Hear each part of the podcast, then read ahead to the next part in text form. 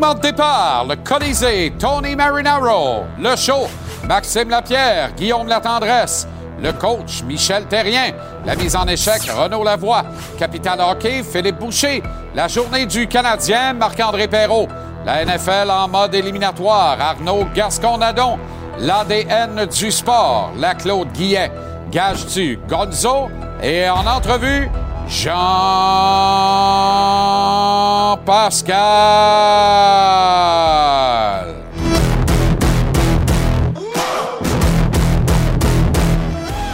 Comment allez-vous? Très heureux de vous retrouver. Excellent lundi, bon début de semaine. Bienvenue à JC. Tabarouette, ça a été un week-end étourdissant encore une fois. J'en ai eu honnêtement des hauts le cœur. La NFL est bonne pour m'en donner, particulièrement ses arbitres. On y revient, ce ne sera pas bien long. Le Canadien s'est entraîné aujourd'hui en vue de son dernier match avant le spring break ou la relâche scolaire. Le match aura lieu demain au Temple. Les sénateurs d'Ottawa qui ont rossé le Canadien 5-0 samedi à notre antenne seront les visiteurs demain. Et puis ensuite, ce sera cette fameuse relâche scolaire quand on est en apprentissage, comme le Canadien. Eh bien, c'est vraiment le cas. Équipe prépubère comptant plusieurs vertes recrues et autres joueurs inexpérimentés. Et un club qui sera mis en arrêt pendant dix jours consécutifs, ce qui est une hérésie dans une saison de 82 matchs en plein milieu du mois de février. La pause des étoiles, 4, 5, 6 jours selon les équipes, je veux bien. 10 jours, ça fait aucun sens. Si le Canadien avait été au cœur de la lutte aux séries, on maudirait cette pause-là qui dérègle le pH d'un club sur un moyen temps. Est-ce que Montréal va partir en skidoo et en gogoune avec une victoire demain soir? Ce sera pas simple parce qu'Ottawa tient le mort aux dents, gagne avec beaucoup plus de régularité, aspire encore créer, qui le cru, une surprise de taille et se faufiler en série éliminatoire. Rien de clair, mais ils y croient. Alors, cette fois, leur fait attaquer le Canadien avec rigueur, avec vigueur, sachant très bien qu'un autre superbe deux points est à ramasser demain soir, comme ça a été le cas samedi. Ce soir, il y a un seul match au programme dans la Ligue nationale. Il est présenté évidemment à notre antenne.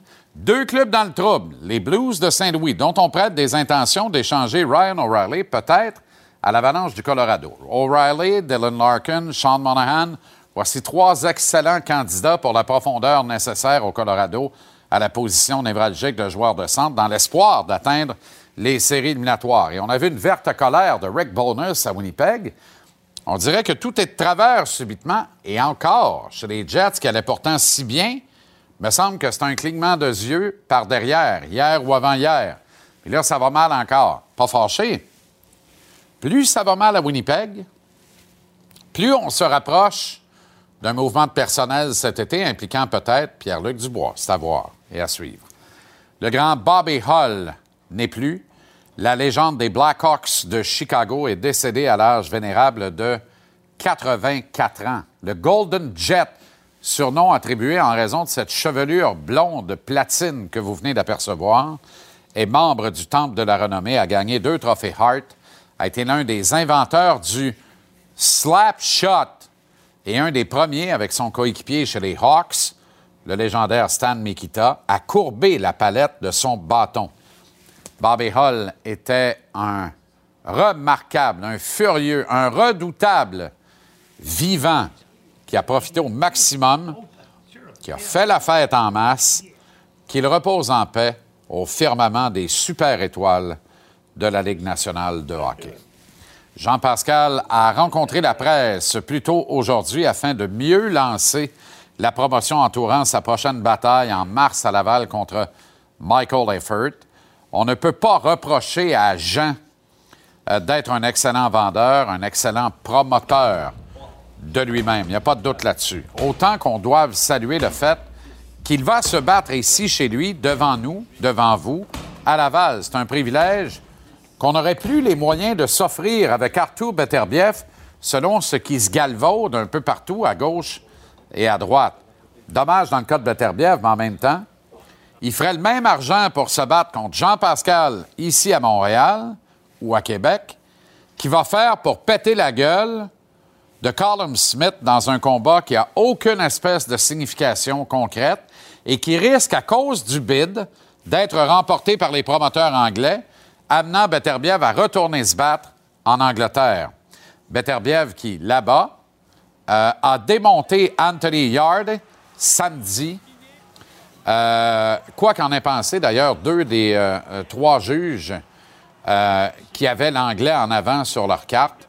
Personnellement, je considère que c'est une véritable honte. Beterbiev veut maintenant Dimitri Bivol. En fait, ça fait un petit moment qu'il veut. Il reste une ceinture pour unifier les quatre de sa catégorie des mi-lourds.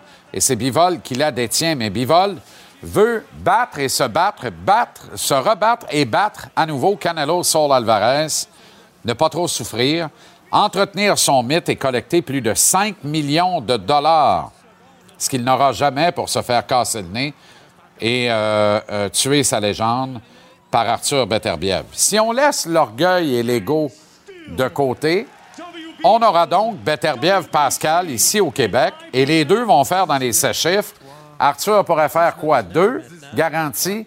Jean pourrait faire 700-800 garanties avec perspective de craquer le million garanti. Et Jean irait contre Beterbiev. Et là, on aurait toute une bataille. La plus grande carte de boxe à avoir été présentée au Québec depuis peut-être Pascal Boutet. On mérite ça. Vous méritez ça. On a appuyé cette boxe pendant tellement longtemps que les gros égaux et les gros orgueils s'arrangent qu'on fasse arrimer les affaires. Fin de l'histoire. Parlez-moi pas de Colin Smith. Quelle perte de temps. Puis Bivol ne veut pas. Pas compliqué. Il veut pas. Il a peur. Il a peur. Dans la NFL, on se pourfend encore en explications hasardeuses sur toutes les grandes tribunes américaines aujourd'hui. Après d'autres bavures d'arbitrage au cours de la fin de semaine, en fait, pour ne pas le dire, hier, ces bavures qui ont coûté une présence au Super Bowl à Macaulay Culkin, Joe Burrow. Et je ne parle pas ici du bon Joseph qui a vraiment rudoyé Patrick Mahomes hors des limites du terrain avec 4 secondes à faire au match. Pénalité de 15 verges qui a permis un placement et la victoire aux Chiefs. Résultat, Kansas City va affronter Philadelphie -oh, dans deux semaines. Confrontation d'Andy Reid contre son ancien club. Un face-à-face des frères Kelsey lors de cette rencontre. Et la NFL, ben, elle est contente. Et les Bengals, qui vont donner 50 millions, presque tous garantis par saison à Joe Burrow, risquent peu de revenir dans le carré d'as, faute d'argent, pour supporter Burrow. On peut une scène après, une fois qu'ils l'ont payé. Il avait fait la même affaire avec Carson Palmer à l'époque. Bref, c'est la poisse à Cincinnati, là où on semble véritablement être né pour un petit pain. On y revient avec Arnaud Gascon-Nadon tantôt et j'y reviens au billet de saison à 18 h. Mais d'abord, arrêtons de faire attendre la visite. Le beau Brumel, Marc-André Perrault, qui se prépare pour aller faire du crazy carpet qu'il aura préalablement bien beurré de pledge avec ses enfants dans les collines de la Gatineau. Comment ça va, mon beau mapper? Très bien, merci de t'en informer. C'est le fun, l'ambiance. Je suis rentré ici, c'était le party déjà. Fait que ça m'a mis dedans.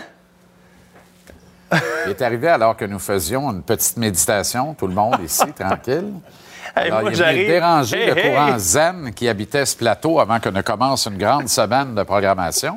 Et il s'est mis à nous insulter comme ça, comme si on n'avait pas de vie. Ah, on était tous tranquilles. vous insulter, On n'était pas capable de pavoiser. Sévèrement. Attends, je me parle tout seul. Oh, excuse-moi. OK, vas-y donc. Bon, euh, ça me fait plaisir de te revoir. Pareillement. Ça faisait longtemps. Euh, écoute, c'est pas. On a plus de fun ici là, que chez le Canadien de Montréal. Ouais. Non, mais ils ont du fun Tu vas pareil. pas me dire que là, là, il y avait des babounes en matin, là. Non, non, pas de baboune, mais tu sais, ça commence à- ça commence à être lourd, les blessés. Il y en a trois nouveaux Ah, ben les blessés. que j'ai surnommés Triple D ou Triple D euh, en anglais. Ah? Dak, Dvorak et dans... euh, oui? Non, non, va pas là. OK. Va pas là. Un trio Wonder Mon- Bra à Mon l'infirmerie? petit bonnet, va, toi. Très bien. Donc, euh, Dak, Dvorak, Dadonov, euh, traitement. Oui, mais c'est des traitements. Ça veut pas dire qu'ils jouent pas de main. Ils Non, non, pas non, de main. je le sais bien, mais je veux dire, quand, quand tu sais, c'est parce que là, à un moment donné. euh, Ils jouent tu- pas tu- de main? Oui, oui, oui, mais Parfait. tu comprends qu'ils sont pas à 100 Ouais. Un qui jouera pas, c'est Sean Monahan.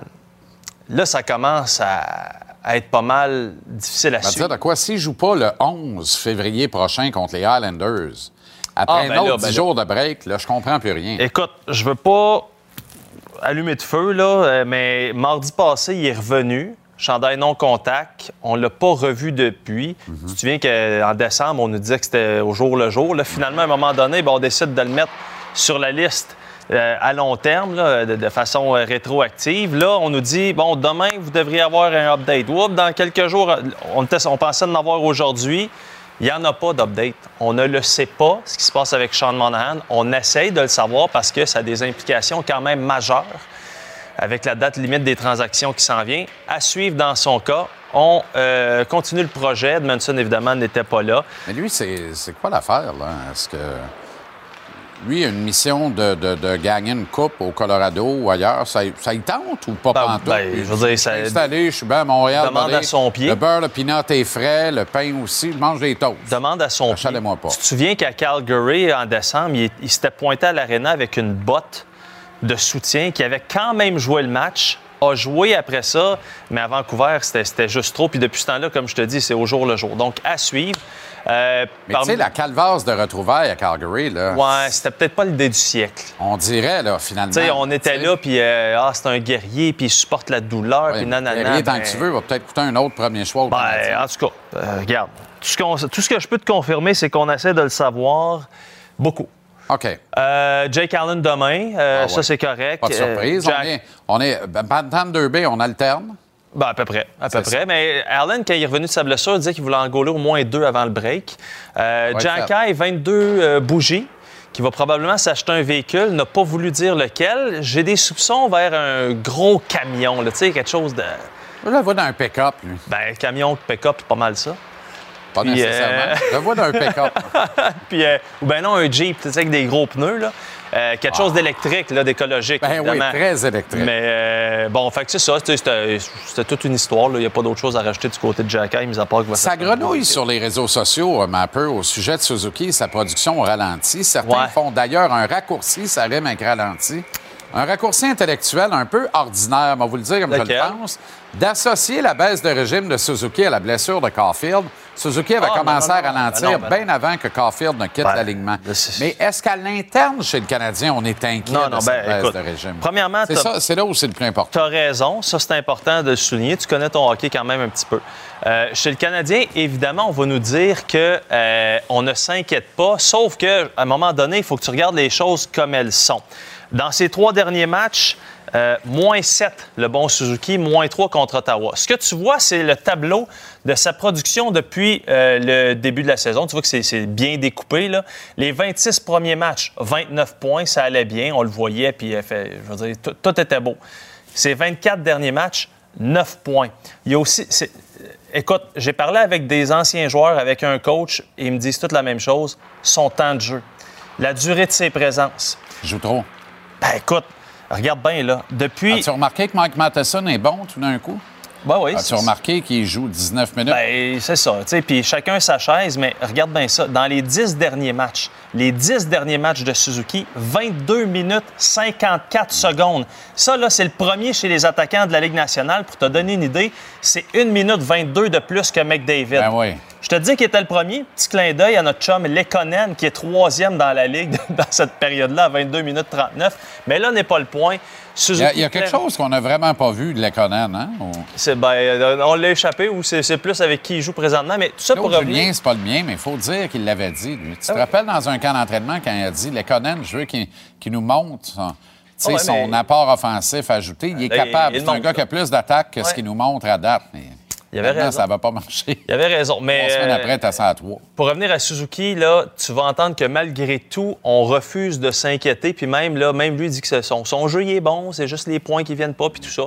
On va écouter le- cette dose de positivisme. Ah bon? Encore? I feel more comfortable out there uh, every single year, and um, just improving defensively, uh, knowing how the other players on the on the team play, just getting more comfortable with them. And uh, I mean, I think my face-off percentage is below 50, but I, I feel like all season it's been uh, a good, strong part of my of my game, and um, yeah, taking big face-offs, winning them, and uh, in important times. So. I think just overall, my game's keeping improving. Moi, je je suis content de- du progrès à Suzy. euh, de- un jeune joueur, tu sais, avec euh, tout ce qu'il y a sur ses épaules cette année, avec euh, un, les capitaines, deux, euh, on a une équipe qui a beaucoup de blessés, euh, trois, il joue contre les meilleures lignes, il joue beaucoup de minutes, pipi, piqué. Tu sais, c'est beaucoup de tâches. Fait que euh, moi, je, je, je vois cette saison ici comme un. euh, du début à la fin, euh, il va s'être amélioré, Suzy, puis il, est- il passe à travers de ça. là. Suzy! Tu dis, Suzy, c'est parfait. Oh, dans l'ancien compte, évidemment, Ben oui. euh, la Ah ben, référence. c'est parfait. Tout ça, c'est parfait. Moi, je, je comprends pas. Je, je sais même pas pourquoi on s'énerve avec. Je vais écrire là-dessus. cette non, on semaine. s'énerve y a pas. Je veux dire, ce sont quand même Ouais, on des faits. Non, mais on peut sacrer patience? On en a un, là, fait le job. Arrêtez de dire, finalement, c'est pas un premier centre. Non, non, ben non, wow, wow, là, un peu, là. Ben non, ça, ben non, ben non, ben non. C'est un ça. jeune qui est hyper talentueux, Ben puis c'est pas, ça, euh, faut pas virer fou, c'est normal. Je veux dire, tout le monde a une passe difficile. là. Écoute, avec le triple D, là, c'est 14 joueurs Encore? qui n'étaient pas disponibles. Décidément, il y a- non, mais il y a Non, une je tendance lourde, là. T'as eu un bon week-end ou? Absolument. De toute évidence. Cesse tes, euh, tes insinuations grivoises. c'est deux fois que tu ramènes le Je dois 3D, quitter. là. Ah non, mais regarde. Très bien. Au revoir. Euh, rapidement, en terminant, Ah, ouais. c'est une non-nouvelle. Carrie? Ben, Ah C'est-à-dire ben, que dire- Angela Price confirme que la famille déménage à la fin de l'année. La nouvelle date d'octobre. Ben, y avait Comment ça se quelqu'un fait que ça Il y avait encore quelqu'un qui doutait que Price, je veux dire, non, non, il, Parce qu'elle de a dit sur la Instagram, on s'en va. Voyons. Hey, moi, je viens du Témiscamingue. Qu'est-ce qui se passe, mon frère, à ma retraite? Là-bas. Ben, ben avant ça, j'espère tu de vas pas attendre la retraite pour aller voir à Saint-Eugène. Ben, je veux dire, aux dernières nouvelles, le Canadien euh, puis Saint-Eustache, c'est- loin, là. Je veux dire. Mais attends, là. Le Canadien est en vacances le 15 avril. Ah, oui, oui, OK, ben oui. Hey, là, le monde doit capoter en régie, là. Pourquoi? Ben, on étire, là. C'est ton, show, regarde. C'est, ton, c'est toi qui prends les décisions. Comment on étire? Mais je vois- j'ai hâte d'aller au Témiscamingue. Autant que compagnie, hein? Price a, a- a- a hâte d'aller à Kelowna. Pas loin de son chum chez Weber. Ben oui, ça va se voisiner sur un moyen temps. C'est clair. Question du jour, mais un peu, regarde ça. Ah, j'avais pas fini. Votre fait marquant du dernier week-end, l'arbitrage de la NFL, 45,9% Défaite des Bengals, 19,8 Gonza a voté six fois. Victoire des Eagles, 9,9% Rappel d'Owen Beck, 24,4% Pas eu de rappel d'urgence aujourd'hui? Petit Joshua Roy, il joue pas demain? Ben voyons donc. Riley Kidney à Gatineau, joue pas demain? Ben voyons donc. C'est ça, hein? On s'en va jouer en Ontario, on rappelle un Ontarien, on amène ses parents, ça fait un beau roman de belle histoire. Pas de danger de rappeler Joshua Roy. Deux passes hier contre Drummondville.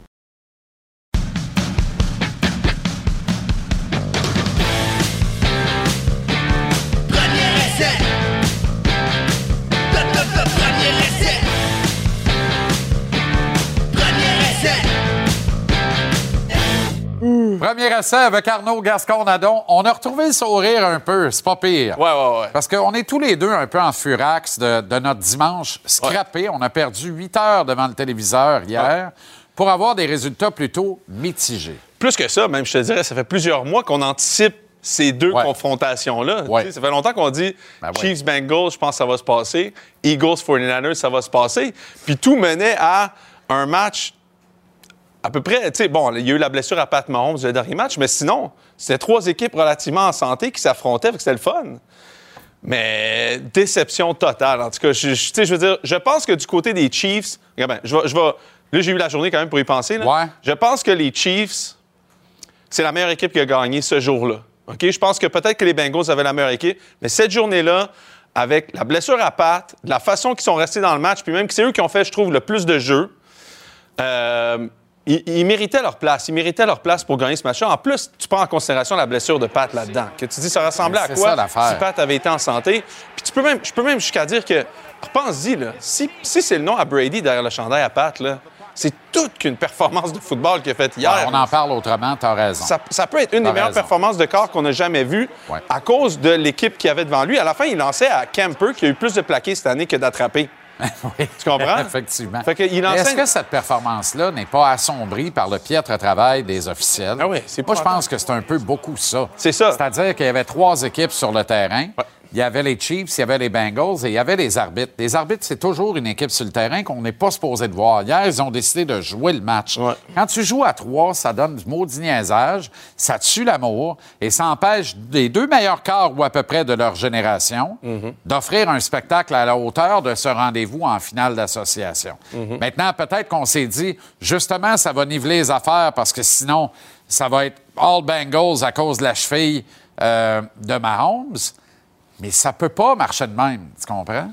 Non, puis tu sais quoi, j'ai l'impression que malheureusement, les arbitres qui, tu sais, je veux dire, ils ont toujours fait un travail honnête dans la NFL. Je pense que tout le monde avait beaucoup de respect pour le travail que les arbitres de la NFL faisaient parce qu'ils Ouais. tenaient la- le, le match vrai, ou en tout cas, d'une certaine façon, ils allaient Ouais. la caler de façon honnête tout le long Cohérent. Quand il y en avait une Il mauvaise, il y en avait une mauvaise du début à la fin. C'est ça, il y avait une cohérence qui était derrière ça. Là, le problème, là, c'est qu'ils sont quoi? Ils sont, sont 7, 8 sur le terrain, Ouais. mais ils sont 40 en haut, là.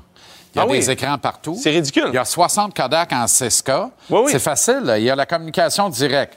Lance ton flag et le temps que tu ailles le ramasser, on va te dire où est l'infraction. Ouais. Le temps que tu ramasses le flag, que tu viennes ridicule. expliquer à la foule où est l'infraction, la télé va montrer la reprise qui va calmer tout le monde en disant il y a bel et bien une infraction. Oui, mais il y a quatre infractions sur chacun des snaps dans la NFL. Ouais. Il y en a quatre sur chacun des snaps. Pas moi qui le dis, c'est une université américaine. Arrêtons. Fait qu'autrement dit, les matchs pourraient durer cinq heures avec des flags à tous les jeux. Ouais, comme sur Hier, le retour de beauté en fin de match, comme sur le retour de beauté en fin de match, un plaqué dans le dos raté complètement, de Complètement. l'arbitre, qui a juste deux gars à regarder. Il a réussi à louper ça. Après ça, sur la, la course de Pat Mahomes, qui a fini avec une, une passe de, de- de- de vraiment brutalité sur le corps, il y a eu deux retenues sur le même jeu dans le champ arrière qui n'ont pas été appelés. Mais ben exactement là, regarde, regarde le gars qui fait le spinorama en arrière. Je veux dire, c'est ridicule. T'as deux joueurs qui sont, t'as deux arbitres qui sont Je là te le pour dis, ça. cette étude existe pour vrai. Je vais en parler au billet de saison. J'en suis sûr. Puis ça, honnêtement, je m'en fous de cette pénalité-là. Rendu là, là, regarde Pat Mahomes. Je m'excuse, là. Pat, c'est... le gars, il arrive, il court à 25 000 à l'heure. Il n'a jamais été aussi vite de ça. Toute sa vie, il a fini sur le banc encore pire que Pat, le gars. Oui, oui. Puis, tu sais, je veux dire, oui, c'est vrai que c'est, c'est probablement que c'est une pénalité, mais Pat, Pat est reconnu pour faire ça. Là. Il, il vend la, la- la pénalité. Puis là, moi, je me dis, qu'est-ce qu'on fait? Qu'est-ce qu'on fait?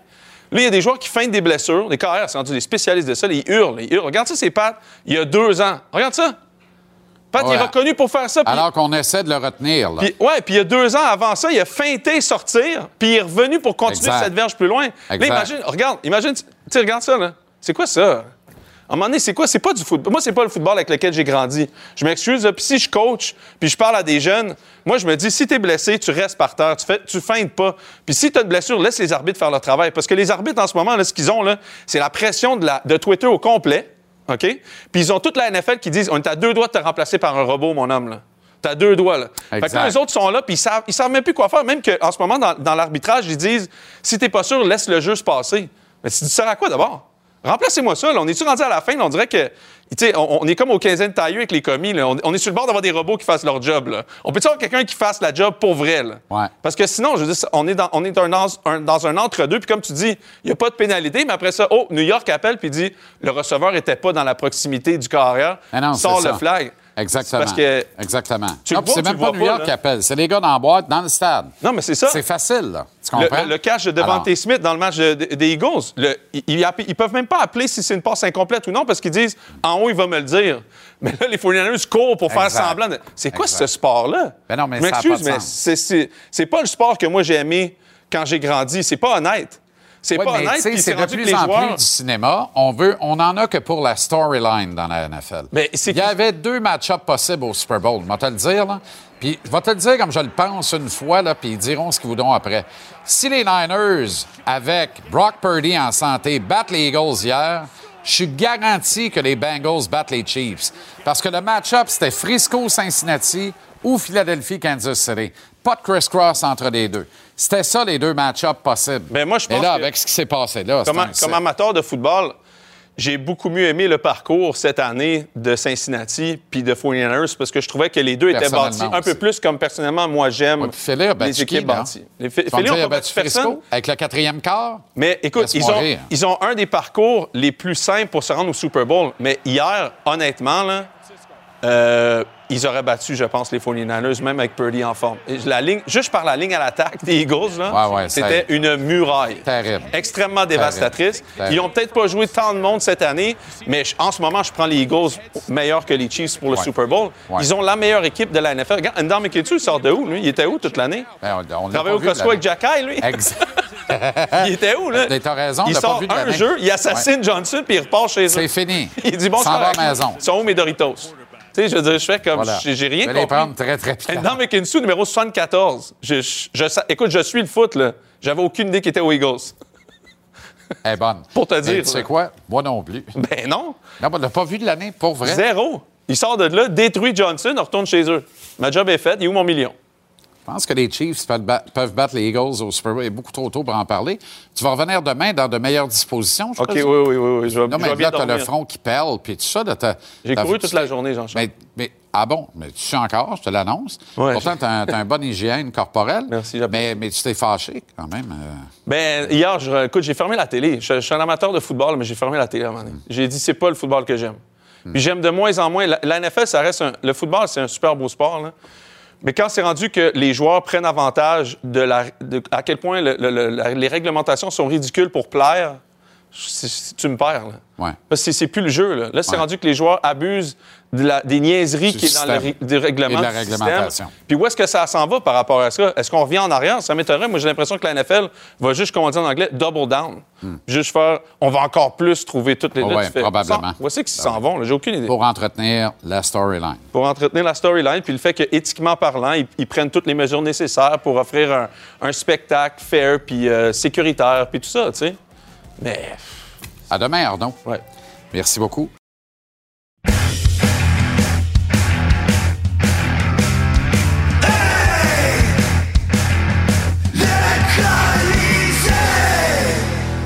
Le Colisée avec Tony Marinaro. Comment ça va, Tony? Très bien. Et le Colisée prend tout son sens en partant ce soir. Je suis très content que tu m'amènes sur le sujet de Royal Rumble qui était Ouais. présenté samedi. Les grands événements de la WWE sont maintenant présentés le samedi plutôt que le dimanche. Ouais. Et au dire de plusieurs, c'est une extraordinaire idée.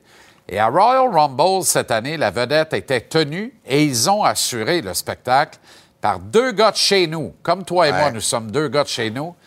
Kevin Owens, né Kevin Steen de Marieville et Sami Zayn de Montréal. Et quel spectacle ça a été. Quelle belle fierté pour nous, les Québécois, de voir les deux qui, ont fait partie de la grande finale. Puis je sais que c'était pas Kevin contre Sammy, c'était Kevin contre Roman Reigns, mais comme tu viens de voir, là, Sammy à l'écran, il est là. Puis ils ont mis la vidéo sur les médias sociaux, la WWE, de Sammy avec la chaise, là, qui frappe Roman Reigns. En date d'hier, tu sais combien de vues ça avait, ça? Ah ouais, donc? Plus de 20 millions de vues. Plus de 20 millions de personnes ont visualisé ça. C'est-tu quelque chose? Puis me semble, me semble, c'est un record là, de toutes les faits saillants, toutes les vidéos, tous les montages qu'on a montrés déjà pour la WWE. Me semble c'est un record. Puis on m'a dit aussi qu'au niveau des...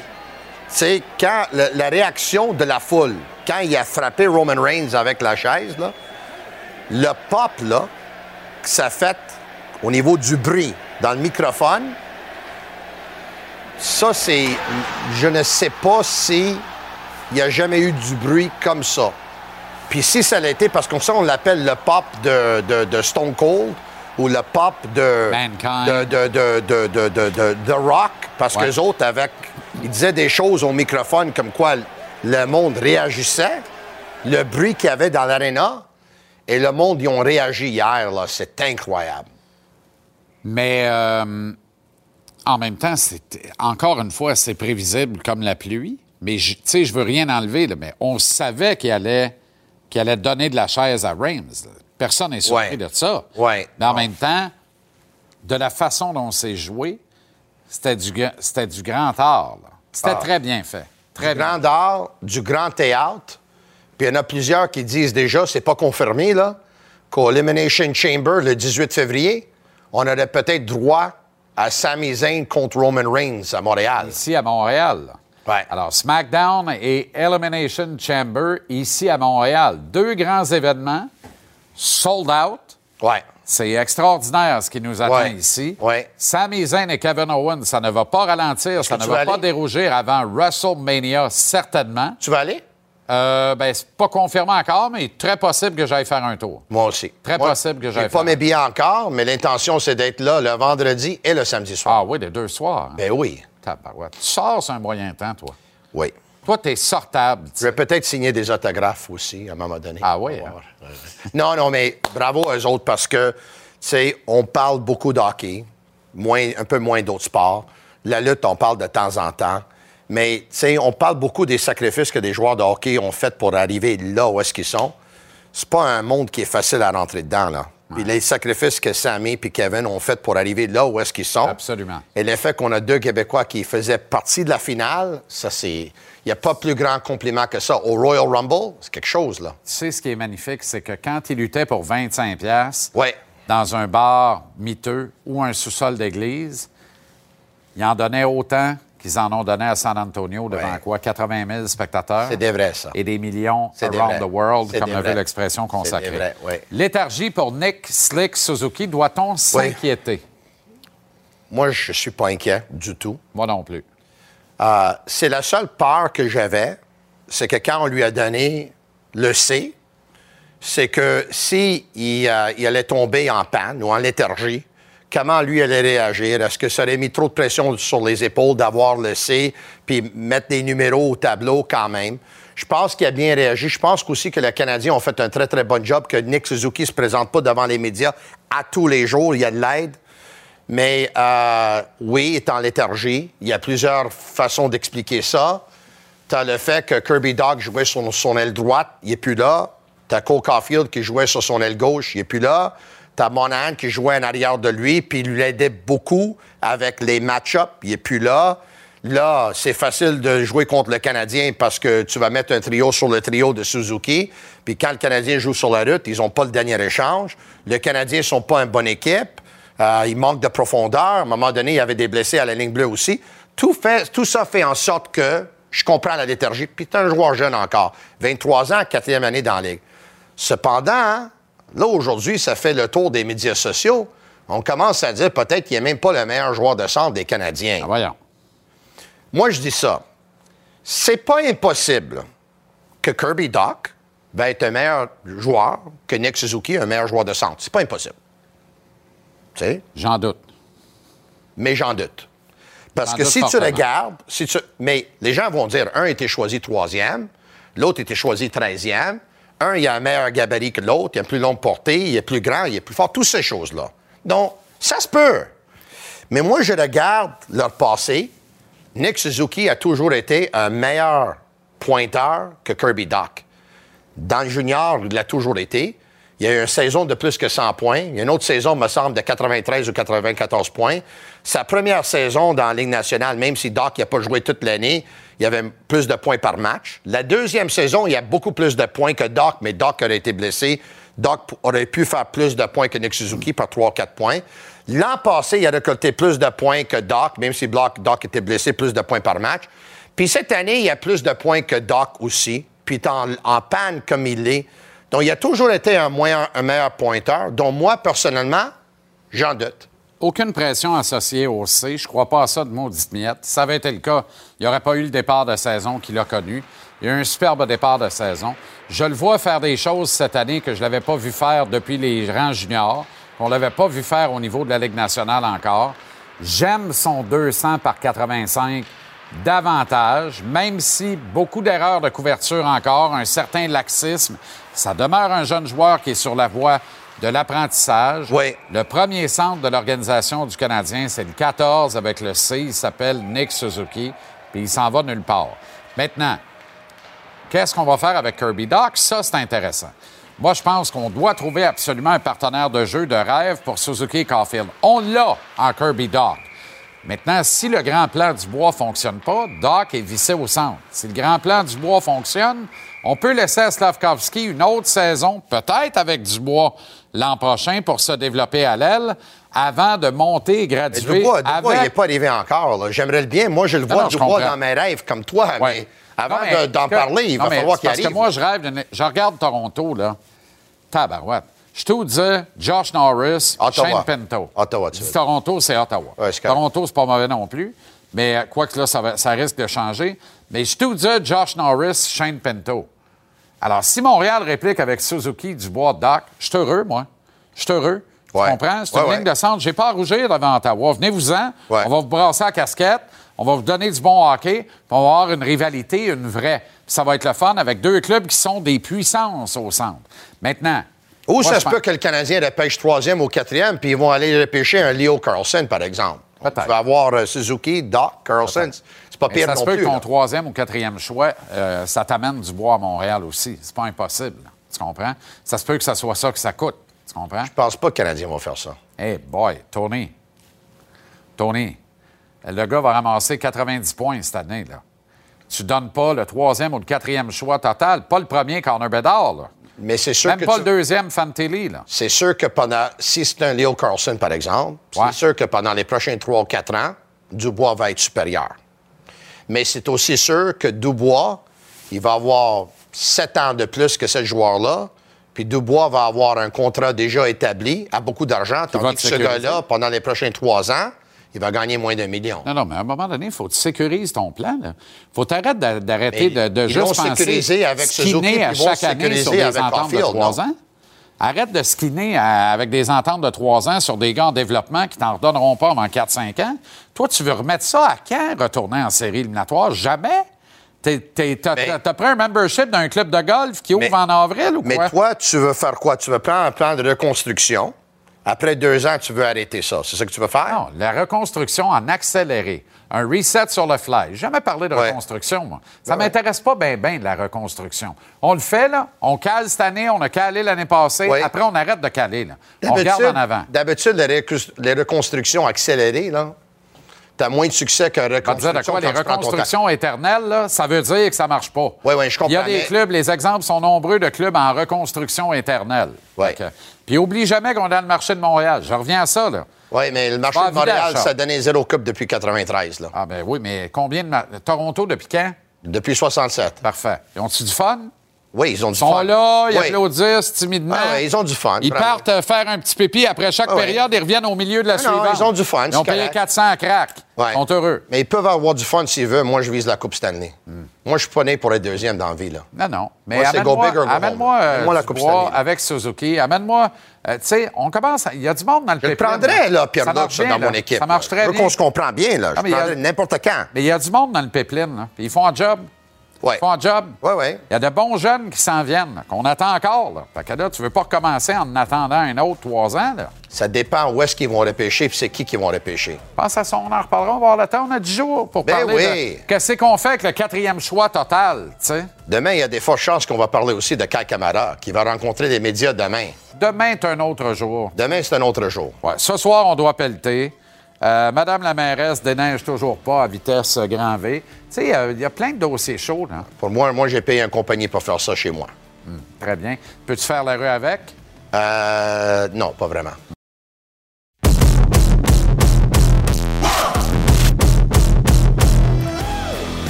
L'an dernier, le nouveau directeur général du Canadien, Kent Hughes, avait été le premier à lancer les hostilités 35 jours, 5 semaines pile poil avant la date limite des transactions, faisant passer l'attaquant Tyler Toffoli du Canadien aux Flames.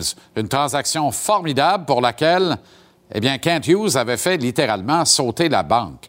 Cette année, la date limite des transactions est le vendre- vendredi 3 mars prochain. C'est donc dans cinq semaines, moins trois jours, à 32 jours de la date limite des échanges, que le Derby est lancé. Les Canucks de Vancouver procèdent à une transaction échange Beau Horvat, attaquant de grand talent, aux Islanders de Long Island, en échange des services de Anthony Beauvillier, qu'on connaît bien ici au Québec, évidemment, du centre Atu Ratti et d'un choix conditionnel de première ronde au prochain encamp de la Ligue nationale. Tito s'en va donc, et ça allait pas bien pour Tito chez les Islanders. Il s'en va relancer sa carrière à Vancouver avec Atu Ratti, choix conditionnel de première ronde à l'encamp à venir en juin. Et Beau Horvat quitte enfin le panier de crabe des Canucks s'en va à Long Island contre les Islanders. Ils seront les adversaires du Canadien le samedi 11 février prochain ici à Montréal. Michel Terrien, se laisse pas marcher sur les pieds, finit toujours par gagner. Michel Terrien. Comment ça va, le coach? Salut JC, ça va bien, merci. On espère que ça va faire bouger Kent Hughes parce qu'il y a les grands travaux qui s'en viennent. Cette transaction-là, le derby est lancé à Kent Hughes d'entrer dans la danse. Écoute, on a 10 jours en gogoune pour compléter les transactions à compter de mercredi. non, mais sérieux, là, si t'étais le coach du Canadien, là, la pause du match des étoiles, c'est souvent salutaire, c'est bienvenu. Tu sais, 4-5 jours, ça va. Mettons que le Canadien était au plus cœur, au cœur de la lutte pour une place en série éliminatoire. De voir tes gars arrêtés pendant 10 jours, c'est-tu vraiment une bonne nouvelle? Non, non, je, te dirais que tu veux pas arrêter pendant 10 jours, même que ça va bien ou que ça va mal. Euh, tu veux que tes joueurs, quand même, ben, profiter un peu de, repos, c'est correct, ça. Mais comme tu l'as mentionné, une période de 10 jours, c'est pas l'idéal parce que tu peux, d'un côté comme de l'autre, tu perds du rythme, là. Fait que donc, euh, euh, c'est pour moi, c'est une situation qui, est- qui est pas idéale pour euh, le Canadien. Il est arrivé un incident regrettable au cours de la fin de semaine, Michel, dans un match entre les Coyotes de l'Arizona et les Ducks à Anaheim. La jeune sensation Trevor Zegras, qui fait écarquiller les yeux de tout le monde, les fameux buts à la Michigan. Tous les kids l'adorent. Un gars qu'on a besoin au match des étoiles à chaque année et qui en redonne pour la peine aux payeurs d'étiquettes à Anaheim, même s'ils sont pas nombreux, aurait tenu, je dis bien aurait, parce que là, on a des confirmations que finalement, il parlait pas du père du défenseur euh, Stetcher des, euh, des euh, Coyotes de l'Arizona. Mais en contrepartie, il y a des joueurs de la Ligue qui semblent penser que c'est le cas et qui se disent s'il ne parle pas, s'il parle, pas- s'il parlait pas de mon père, il parlait de qui? Autrement dit, le trash talking, c'est un phénomène vieux comme le hockey. Michel, t'en as vu rien qu'en masse de ton point de vue également, mais il y a quand même des limites à pas franchir. Oui, tu as, tout à fait raison. J'ai tellement été impliqué dans des matchs de hockey euh, normal avec les, partisans, la musique. Tu sais que les gars, ça, ça, ça, fait comme tu disais le mentionner, le, terme en français, je ne sais pas, le trash talking. Mais où est-ce que j'ai vraiment été surpris, c'est quand on a joué dans les années COVID où il n'y avait pas personne dans l'aréna. La musique était moins forte. euh, donc, on entendait tout derrière le banc. Je- honnêtement, là, il y a des fois, j'étais assommé. il a même fallu qu'on prenne un, un certain joueur, leur dire arrêtez, arrête, arrête de parler après le sifflet, parce que c'est tellement dur de jouer, de se concentrer. On dit whistle to whistle. Entre les deux sifflets, concentre-toi là-dessus. Puis après, garde ta concentration. Mais il y en a qui continuent, dès que le sifflet est arrêté, il y en a qui continuent. Puis il a fallu une couple de joueurs qu'on s'assied avec pour leur expliquer de, euh, de, de, de- à toujours essayer de narguer l'adversaire. Premièrement, le joueur, ça sort du match. Souvent, tu vas voir ça dans des jeunes joueurs. Donc, euh, nous autres, de notre côté, avec quelques joueurs, on s'était assis avec eux autres pour leur expliquer un peu la bonne manière à faire. Mais euh, le fait d'avoir peut-être du leadership dans une équipe, tu vois, des Anaheim, il n'y a pas beaucoup de leadership. Donc, je pense que ça fait mal un peu aussi. Oui, effectivement. C'est là qu'un bon vétéran est nécessaire, hein, Mike? Oui, parce que le coach, il y a une limite où ce qu'il peut aller. Le, coach va être capable de s'asseoir avec, expliquer, euh, donner des exemples de bons vétérans, de bonnes équipes dans la ligue.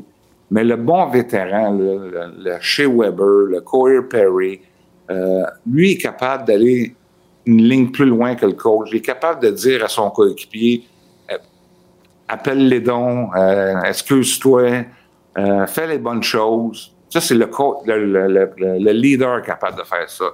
Il y a une ligne qui est quand même très, euh, très claire.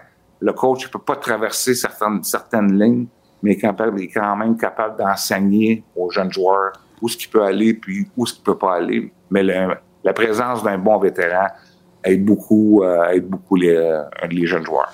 Michel, Nick Suzuki joue pas mal du tout. Mais euh, la production n'est pas au rendez-vous depuis plus de 20 matchs. Ça demeure le point de mire de l'attaque du Canadien, le catalyseur, celui autour duquel tout tourne ou à peu près. C'est le capitaine de l'équipe. On l'a couvert de millions. Ouais. Comme coach, comment tu agis avec un, un jeune joueur comme ça qui est en panne au niveau de la production? Ben, premièrement, dans le cas de Suzuki, là, euh, je, je le regarde jouer, là, je trouve que son, euh, son accélération, sa rapidité, euh, son exécution est pas la même qu'elle qui était. Donc, ça, ça ça il y a quelque chose qui est pour moi, là, qui, qui fait en sorte. Il est-tu en santé, ce gars-là, présentement? Il est-tu à 100% faut pas oublier de- de- depuis le début de l'année, puis dans les années passées aussi, c'est un joueur qui a jamais manqué de match. Donc, il y a ce côté-là qu'on ne sait pas. Euh, je serais surpris qu'il serait à 100% Deuxièmement, euh, un entraîneur a des responsabilités avec ses meilleurs joueurs. Tu veux les faire produire. Un joueur qui est reconnu pour être offensif, mais lui, il n'est pas toujours heureux quand il ne produit pas. Puis même quand l'équipe va bien, là, puis on connaît des victoires, puis le gars, le, scoreur ou le joueur très offensif, même si l'équipe, ça fait 400 victoires, mais veut, veut pas, lui, depuis qu'il est petit cul, il, il est toujours habitué de, produire ces choses-là. Dans le cas de Suzuki, là, présentement, il ne produit pas. Euh, D'autant plus, l'équipe va pas bien. Euh, moi, souvent, qu'est-ce que je faisais, Jean-Charles, je m'assisais la communication avec qu'est-ce que je peux faire pour t'aider. Même dans des bons moments de l'équipe, tu peux avoir des bons joueurs, on les connus, des Crosby, des, Malkin, qui a fait le premier, ça le premier marqueur. Ils disaient, eux autres, ils vont, quand ils vont aller dans les médias, ils vont dire les bonnes choses, même si, si leur, leur production descend. Euh, même à Montréal, des Pacioretty, quand sa production descendait, même si l'équipe connaissait du succès, je, tenais à cœur que, pour moi, là, qu'il fallait que les que je peux faire, quel joueur que je peux te mettre, comment que je peux t'aider en tant que coach pour euh, améliorer ta, fiche, euh, où est-ce que je peux te positionner sur les mises au jeu, donner moins de, donner moins de mises au jeu dans ta zone défensive, de, zone de, de- minutes dans la zone offensive. Donc, euh, je regarderais, je- parce qu'on regarde, donc tout le monde parle un peu du temps de glace à Suzuki, là, je pense qu'il est, vraiment trop élevé, puis euh, ça ne l'aide pas non plus. Oui, effectivement. On a euh, d'ailleurs un tableau qui l'illustre très bien, là, Michel. la moyenne de temps d'utilisation dans les quatre derniers matchs, soit depuis le 21 janvier, c'est 23 minutes 58 secondes. Personne ne joue plus parmi tous les attaquants de la Ligue nationale. Une pointe à 25-39 contre les Leafs de Toronto, euh, 24-36 contre les Red Wings de Détroit. Ça m'apparaît beaucoup. Ça m'apparaît trop, en fait. Ça n'a pas de bon sens. Ben, c'est pas juste que ça t'apparaît beaucoup, c'est trop. Ben oui. c'est aussi simple, c'est clair. C'est clair. En même temps, que- mais tu que- regardes l'allure de l'équipe, là. Qu'est-ce qu'on ferait à la place? Tu comprends? Ben, moi, T'sais- j'y enlèverais, moi, j'y enlèverais, j'enlèverais du temps en, désavantage numérique. Bon point. Parce que c'est pas un gars qui. Bon point. De un, garder ton énergie pour essayer d'amener euh, l'offensive. OK? Les mises au jeu en zone Bon offensive, lui, Excellent point. Euh, Les mises au jeu en zone défensive, vu qu'il n'arrache un peu présent- présentement offensivement, j'y enlèverais. Je ferais tout en, en- en mon pouvoir essayer de, essayer de l'aider pour qu'il produise euh, offensivement. Parce que quand tu joues 24-25 minutes, là, tu t'aimes à jouer 24-25 minutes. Tu sais, Ouais. quand tu fais une course de, de 300 km, 300 mètres, là, ben, tu vas y aller à fond de train. Mais si tu as à courir un marathon, mais tu vas te timer pour courir ton marathon. Ouais. Donc, euh, euh, ça- je pense que ça l'aiderait. J'y enlever un peu, mais probablement, du désavantage numérique. Le placer en position qui soit capable d'avoir plus de succès offensif, des mises au jeu, je te parle, dans son offensive. Donc, c'était, au, au coach un peu de, de gérer son temps de glace, gérer son banc d'une manière qui pourrait, qui peut essayer de l'aider. Parce que moi, personnellement, j'allais, chercher de la fierté quand mes joueurs, surtout mes meilleurs joueurs qui se sont là pour produire, produisaient. Puis quand il n'y en avait pas, mais je faisais tout à mon pouvoir pour essayer de les aider. On a vu, des gars comme tantôt Edmondson, tantôt Matheson, qu'on utilisait beaucoup, 22, 23, 24 minutes lorsqu'ils ont joint le contingent. C'était plus difficile. Puis quand on diminue un peu leur temps de jeu, ils en redonnent. Ils sont plus efficaces. Je trouve que Matheson est plus efficace quand il joue moins, que quand on joue 22, 23, 24 minutes. À un moment donné, il n'y a pas de secret, il n'y a, pas de- a, pas de- a pas de recette. Ben, c'est normal aussi, parce que veux, veux pas, quand tu as trop de temps de glace, tu te, tu te times, tu comprends-tu? Tu te, tu sais, ton, ton pace, c'est pas pareil. euh, tandis que quand tu joues dans, dans- un temps normal, mais tu es capable de te donner beaucoup plus à 100% Tu fais des présences qui sont plus courtes, tu n'attires pas tes présences. Donc, tu es beaucoup plus efficace, tu es frais et dispo pour euh, jouer du meilleur hockey. Quand tu es rendu, tu étires tes présences, t'es- tu reviens souvent sur la patinoire, mais mais l'intensité descend sans, sans le vouloir, le joueur. Là, tu sais, Ouais. mais c'est c'est des choses que le coach peut aider, je trouve. Puis tu vois comment euh, le Kraken de Seattle euh, va très, très bien cette année, mais on a équilibré les quatre trios.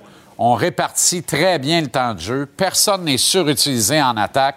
Tout le monde a l'énergie, puis la, produ- la production est variée. Elle vient d'un trio ou d'un autre, dépendamment du soir.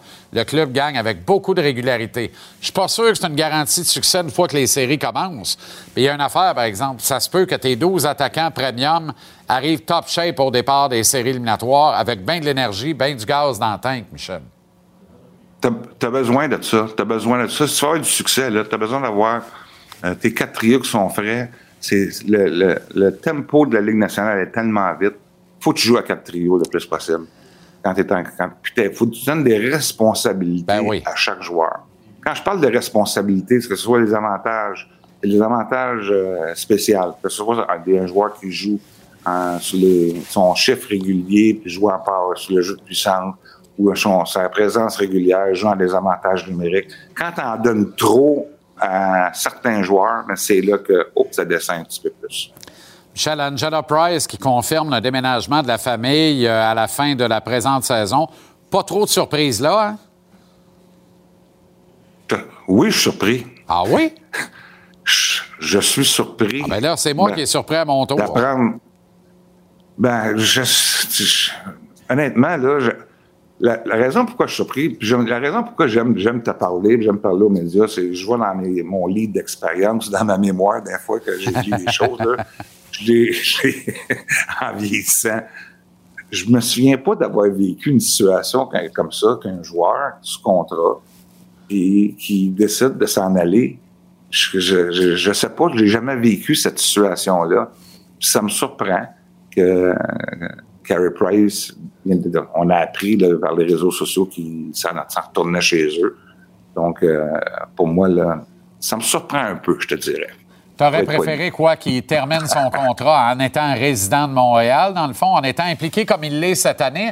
On, tu sais, on apprécie les, les quelques apparitions, mais on sait en même temps qu'il va voir des enfants malades dans les hôpitaux, euh, qu'il fait plusieurs autres affectations. Il est allé faire une pratique de hockey à Grenby quand même, avec euh, des kits dehors sur une glace euh, extérieure d'un programme scolaire à Grenby. Il fait toutes sortes d'affaires de même, toutes des choses qu'il n'a pas fait chez Weber l'année passée. Ça le rend sympathique un peu, non?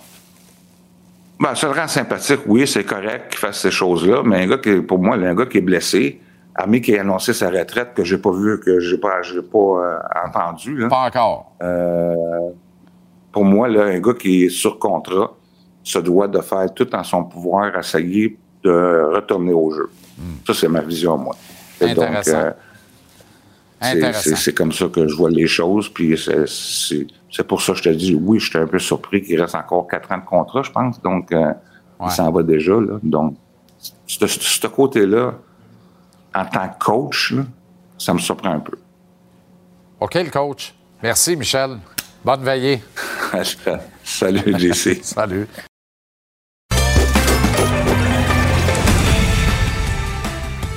Gage-tu est propulsé par Mise au jeu de l'Auto-Québec. Va au miseaujeu.com. Trouve des tailles de tous les paris. Tu peux faire des paris uniques. Tu peux parier dans le cours des matchs. Tu peux faire des paris combos. Sois prêt grâce au maître Stéphane Gonzalez. En chronique ici tous les lundis, vendredis. L'intégrale hebdomadaire tous les vendredis en version 30 minutes. Un homme malheureux et pour cause. Ouais, un homme Amère que- défaite des Bengales. De la misère aujourd'hui. Il y en a eu des, des- des Ah. plus faciles. Puis, à la limite, si on s'était fait vraiment rosser, je pense que ça aurait été plus facile. Oui. J'aurais aimé ça amener ce match-là en prolongation, Ben oui, mais bon. ben oui. Félicitations aux Chiefs, il faut le dire. Mahomes sur une jambe, pas de receveur. et- Ben bon. Il y a quand même Travis Kelsey. Ouais, lui aussi était blessé, mais rendu là, tout le monde est blessé aussi. Ouais, exact. Les premières cotes pour le Super Bowl sont sorties. Allons voir ça Ouais. pour être plus malade encore. Ben non, mais j'étais un peu surpris même, je te dirais. Ah oui? Ces premières cotes, ouais. Ah oui, donc? Euh, c'est quand même relativement serré et c'est deux points. Ça a été deux points et demi. Ça a bougé un petit peu au cours de la journée. Les Eagles favoris par deux. J'aime ça. Ouais. Premier regard, là, je, me, je regarde les. Puis c'est sûr qu'ils ont deux semaines pour guérir, là, les Chiefs. Mais les Eagles, ça a été vraiment impressionnant. Je sais que tu les portes pas dans ton cœur. Je les porte pas particulièrement dans mon cœur et j'aime pas mal mieux Pat Mahomes que le club des Eagles. Mais reste que offensivement, défensivement et un peu partout, là, cette équipe-là est tellement profonde, diversifiée puis solide que deux points, pour le moment, j'aime ça. Mais on n'a pas d'outil de mesure véritablement. Cédule très facile au cours de la saison. Pas battu grand monde. En série éliminatoire, le seul adversaire digne de mention sur leur route a plus de corps arrière. C'était Michael Proctor le prochain, là, le quart de la machine de Montréal en 92. Fait que C'était CMC pas. qui allait, là, qui, qui allait prendre les Ben oui, snaps. là. Aucun sens. Non, mais c'est vrai, c'est- quand Fait même. c'est bon. Et il ne faut pas non plus négliger ou minimiser Andy Reid et Pat Mahomes Ouais. au grand match. Si on élimine Mahomes et Jalen Hurts, euh, pour le joueur le plus utile, les cotes sont intéressantes. Oui, ça, euh, ben, c'est sûr que les deux favoris, tu l'as dit, c'est Mahomes Ouais. et Jalen Hurts, là, puis euh, c'est vraiment, vraiment serré.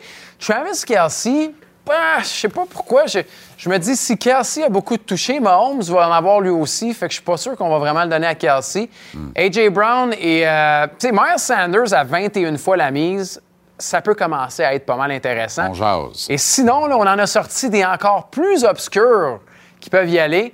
Euh, c'est quand même curieux de voir Chad Henne à 31 fois Aïe, la mise. aïe, aïe, Mais Chris. Jones, 31 fois la mise. Darius Slay à 51 fois la mise et Reddick à 51 fois Hmm. la mise. Si vous êtes audacieux puis vous êtes game de mettre trois petits montants, là, Jones, Slay et Reddick. Non, mais mettons que Slay ramasse deux interceptions. Ouais. Ou que Jones a une, une- une journée comme hier, mais encore plus. Ouais. Peut-être. Et là, c'est c'est des grosses cotes. là. Qui est le dernier lignard défensif à avoir été élu joueur par excellence du Super Bowl? Bonne question. J'ai pas de souvenir, là. Bonne question. Euh, Aaron Donald? Non, il l'a pas été. Euh, Est-ce qu'on l'avait donné à Aaron Donald? été, non. on l'avait pas donné à Aaron Donald. Non, non. On va prendre une méchante game de Jones pour... Ça euh, va prendre méchant game. C'est pour ça que, mais tu sais, souvent, des, des interceptions ou la collection d'interceptions peut être euh, vendeur. Les Blues et les Jets. Seul match à l'affiche Ligue nationale ce soir. Il est à notre antenne. Sur- oui, à TVA Sport. Et il faut dire, deux équipes qui se cherchent, c'est pas à peu près. Hein. Euh, je sais pas si tu as vu la, la crise de Rick Bonus en fin de semaine dans la défaite contre les Flyers de Philadelphie avec Ça allait raison. pourtant si bien, les Jets. Je sais, ça allait Ça bien, mais là on, là, on a perdu trois en ligne. C'est quoi, 5 en 7 également pour les Jets? La bonne nouvelle, c'est que de l'autre côté, les, les Blues, c'est la même affaire. C'est quatre, quatre défaites consécutives. Ouais, là, les Blues, on parle d'échanger Ryan O'Reilly. L'Avalanche serait intéressé. Ouais. Et moi, du côté des Jets, là, dis-les pas à personne. Je suis pas fâché quand ça plante de même. hein. Ouais. Ça ramène Pierre-Luc Dubois un peu plus proche de Montréal. On a le temps, on a le temps avec Dubois, mais euh, il faut dire aussi avec les Blues, tu as parlé d'O'Reilly, O'Reilly est pas là. Robert Thomas, pas là non plus. Là, ça commence à faire Ouais. beaucoup. Je vais avec les Jets ce soir. OK, valeur en hausse, valeur en baisse. Pour les Valeur en hausse, on commence avec des bonnes valeurs. Barkov qui sera au match des étoiles, 13 points à ses 8 derniers matchs. On reste. Hey, ça, c'est un de tes joueurs. J'ai regardé en plus Carter Varhegi. va très bien. Qui est là. Ça m'a pas permis de gagner la semaine. Non, Encore manger une volée. Petit peu de positif sur Trevor Zegras. On va attendre le- l'enquête et tout ce qui se passe Ouais. avec lui, mais il va bien offensivement. Alex Stock va bien également avec les Sabres de Buffalo. Il en baisse. Eh J'ai mis. Nick Suzuki. Ben c'est oui. sûr qu'avec ce qui se passe, on n'a pas le choix. Ben oui. C'était prévu. Ryan Hartman qui a été laissé de côté avec le Wild du Minnesota. On a le vu. Dean Avison qui l'a fait. Eichel au ralenti également. Notre bon ami Huberdo. Et Gustafsson à la défense avec la perte de Carlson. Ça aussi, ça a ralenti à Washington. OK, Gonzo, merci beaucoup. Gage-tu est propulsé par la mise au jeu de l'Auto-Québec. Va au miseaujeu.com, trouve l'éventail de tous les paris. Tu peux faire des paris uniques, parier dans le cours des matchs et faire des combos. Un pari spectaculaire qui peut te faire faire un peu plus de sous, c'est intéressant. Et euh, ne manque pas le maître tous les lundis, vendredis et l'intégrale en hebdomadaire le vendredi en soirée. Bonne semaine de sport, Gonzo. Merci, je vais te Malgré gérer. tout. Ouais, merci, Justin. Ce segment vous est présenté par Mise au jeu plus. Paris sur un seul événement. Partage la victoire.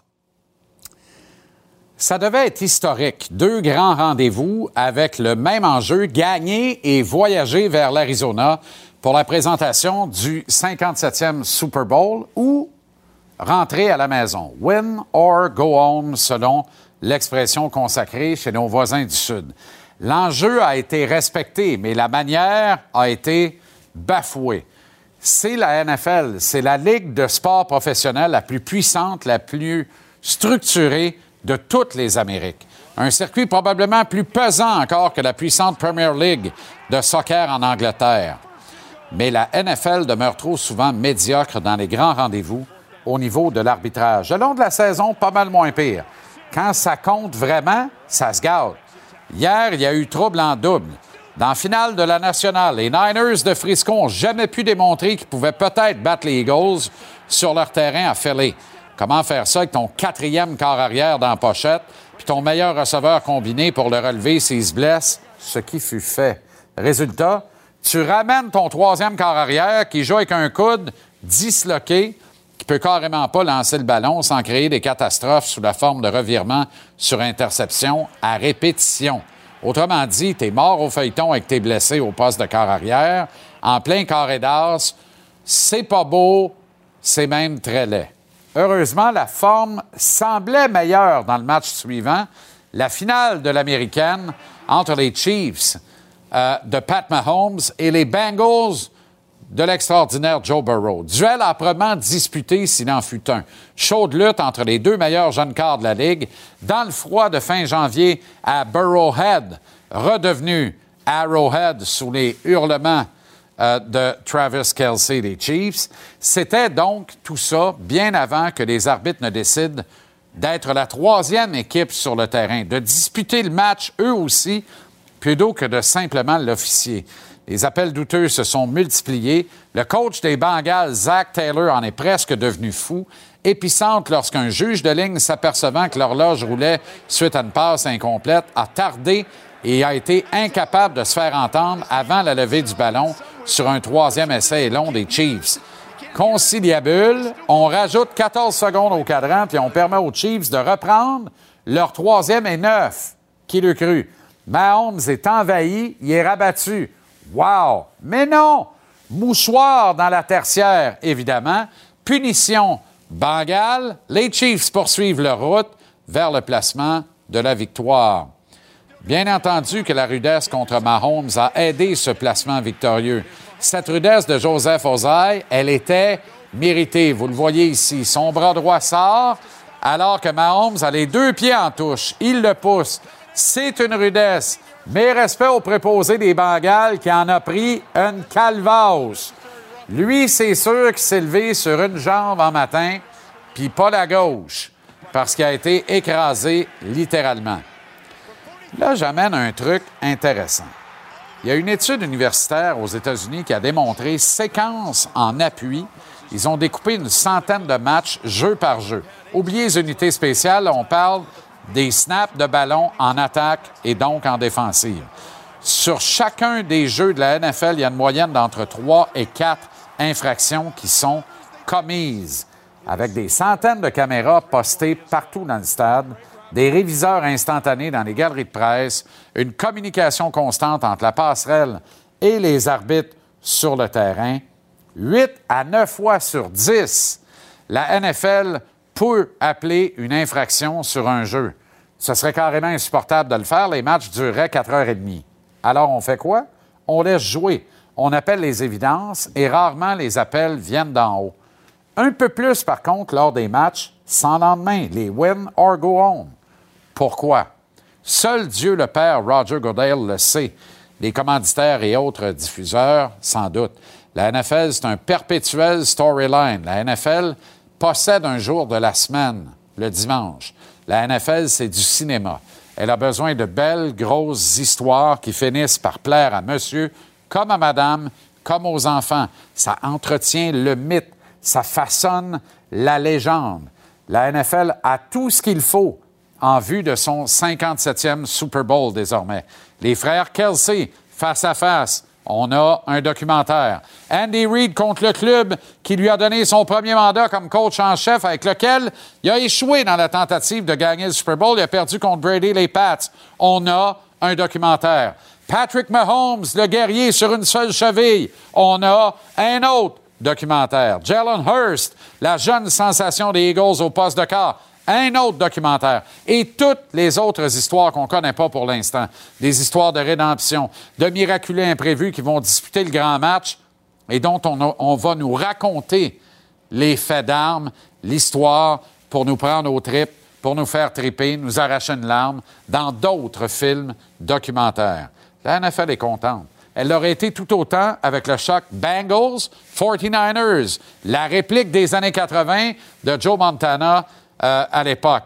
Quelque chose me dit que Bengals Eagles ou 49ers Chiefs n'auraient pas été aussi vendeurs. Pourquoi je vous raconte tout ça ce soir? J'en ai aucune idée, dans le fond.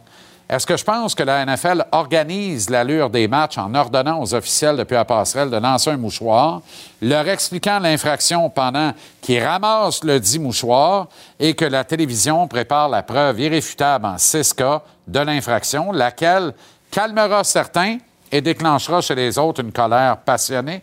Ben non, je pense pas ça. Pensez ça, ce serait cesser d'écouter le football américain.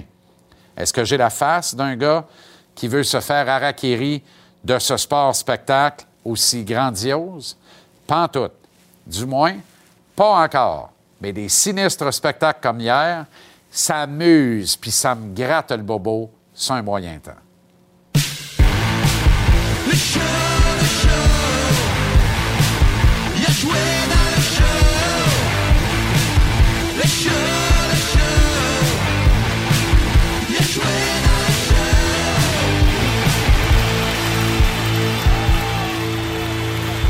Avec euh, Pokéball La Pierre et Petit Bol Mexicain La Tendresse, comment allez-vous? euh, Ça va les gars? super bien. Salut, salut. Excellent. On change de nom ce soir, par contre. Ah, bah, viré de bord, c'est toi qui s'en vas au Mexique et c'est toi qui es au Non, je reste au Mexique, moi. Ah bon, très Ben bien. oui, oui. On change pas les non, habitudes non, quand même, gagnantes. quand même. Formidable. Euh, très heureux de vous retrouver. On va voir la transaction qui Oui. lance peut-être. D'abord, est-ce que ça lance le Derby? On est à cinq semaines moins trois jours de la date limite des transactions. L'an dernier, Kent Hughes avait lancé des hostilités. Cinq semaines pile poil avant la date limite. Transaction formidable en voyant Tyler Toffoli aux Flames. Tito Beauvillier qui broyait du noir à Long Island, qui était plus heureux du tout avec les Highlanders, s'en va avec, s'en va avec Atu Ratti euh, et un choix conditionnel de premier tour en 2023 à Vancouver en échange de l'excellent Bo Horvat, un marqueur potentiel de 30-35 buts, rubis sur longue.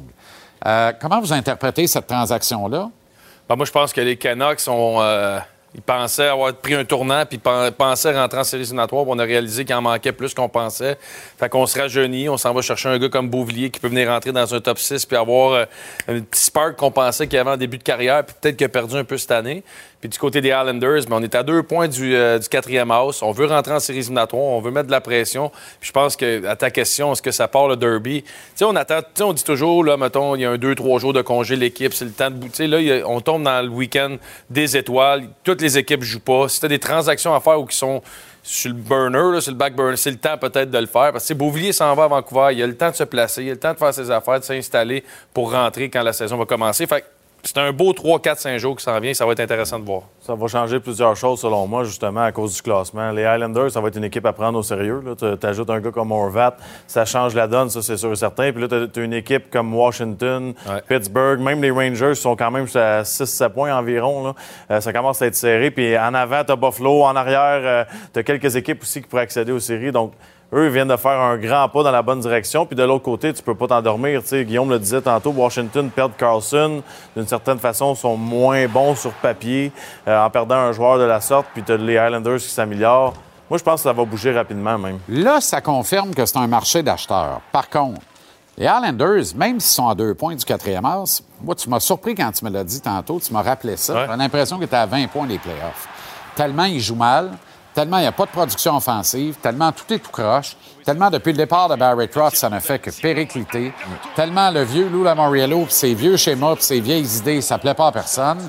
Alors moi, je regarde ça, puis je me dis, ça se peut-tu, les gars, qu'on attende deux semaines, deux semaines et demie, il n'y a pas d'urgence chez les compétiteurs directs?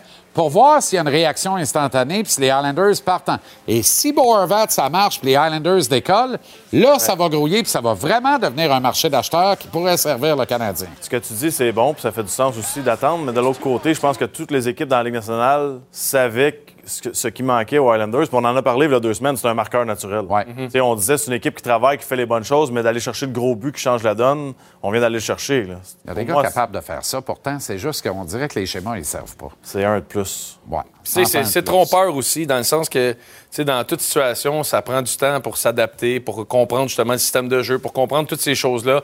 Fait l'évaluation de Bo Horvat, on arrivait avec les Islanders dans un court terme de 4-5 semaines. Je pense pas que ça va changer grand-chose pour les directeurs généraux. Ceux qui sont acheteurs, pour moi, ils savent déjà, ils sont au courant. Tu si- tu regardes les Panthers de la Floride, là. Je vais te dire, euh, t'es assis chez vous, t'as perdu des, des joueurs, t'as eu des blessés. Là. Tu te retrouves Ouais. que les Islanders sont là. là. Ils sont Ouais. direct à un point. C'est un point de différence entre les Ouais. deux. Fait que ça met de la pression sur toutes les équipes de l'Est. Ben, c'est parce que tu regardes pas nécessairement comment ça va fonctionner, mais plutôt ce qui reste sur le marché de disponible. Tu. Si une équipe cherchait un marqueur, c'est qui le prochain après Horvat? C'est- C'était le premier sur ta liste. Tu sais, Ça, ça Ah, descend ben là, quand même rapidement. Oui, c'est ça. Fait que tu vas, tu vas devoir réaligner tes flûtes. D'autre part, on rappelle que le premier choix dans la transaction, il est protégé. Ouais. Fait que ça, ça veut dire que le prix payé est moindre que ce qu'on pourrait penser, c'est-à-dire que il est protégé de la loterie, en fait. Donc, année. Ils ont mieux si fait ça- que les Panthers. ouais, donc, si ça devait... oui, exact. Ils ont appris probablement. Exact. Si ça devait ne pas marcher et que les Highlanders étaient impliqués dans la loterie, rataient les séries et obtenaient le, le troisième choix, bien, on a le choix de remettre le- le- le- le pre- la première sélection à 2024. Le cas de Beauvillier, c'est intéressant. C'est un kid qu'on connaît bien ici au Québec, qui est nettement en deçà des standards qu'il est capable de rencontrer dans la Ligue nationale de hockey. Est-ce que ce genre de choc peut aider à le relancer, à le repartir du bon bord? Parce que lui, il est tout fait littéralement à Long Island.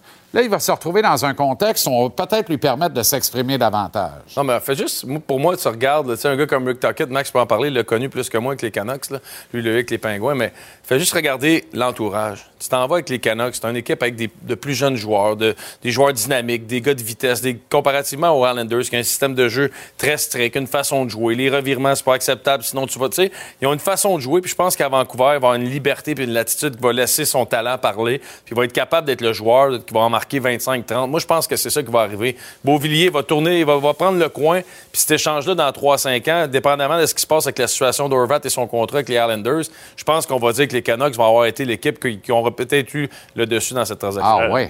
J'irai encore plus loin. Tu sais, Je pense qu'à Long Island, tu peux même pas être toi-même en dehors de la patinoire. Tu sais, tu peux pas, euh, tu peux pas Non, faire ce que tu veux. Faut que tu te rases, faut que tu fasses ci, faut que t'es bas comme ça. C'est-tu pas- Lou qui t'a dit de te raser? T'avais une petite barbichette la semaine passée?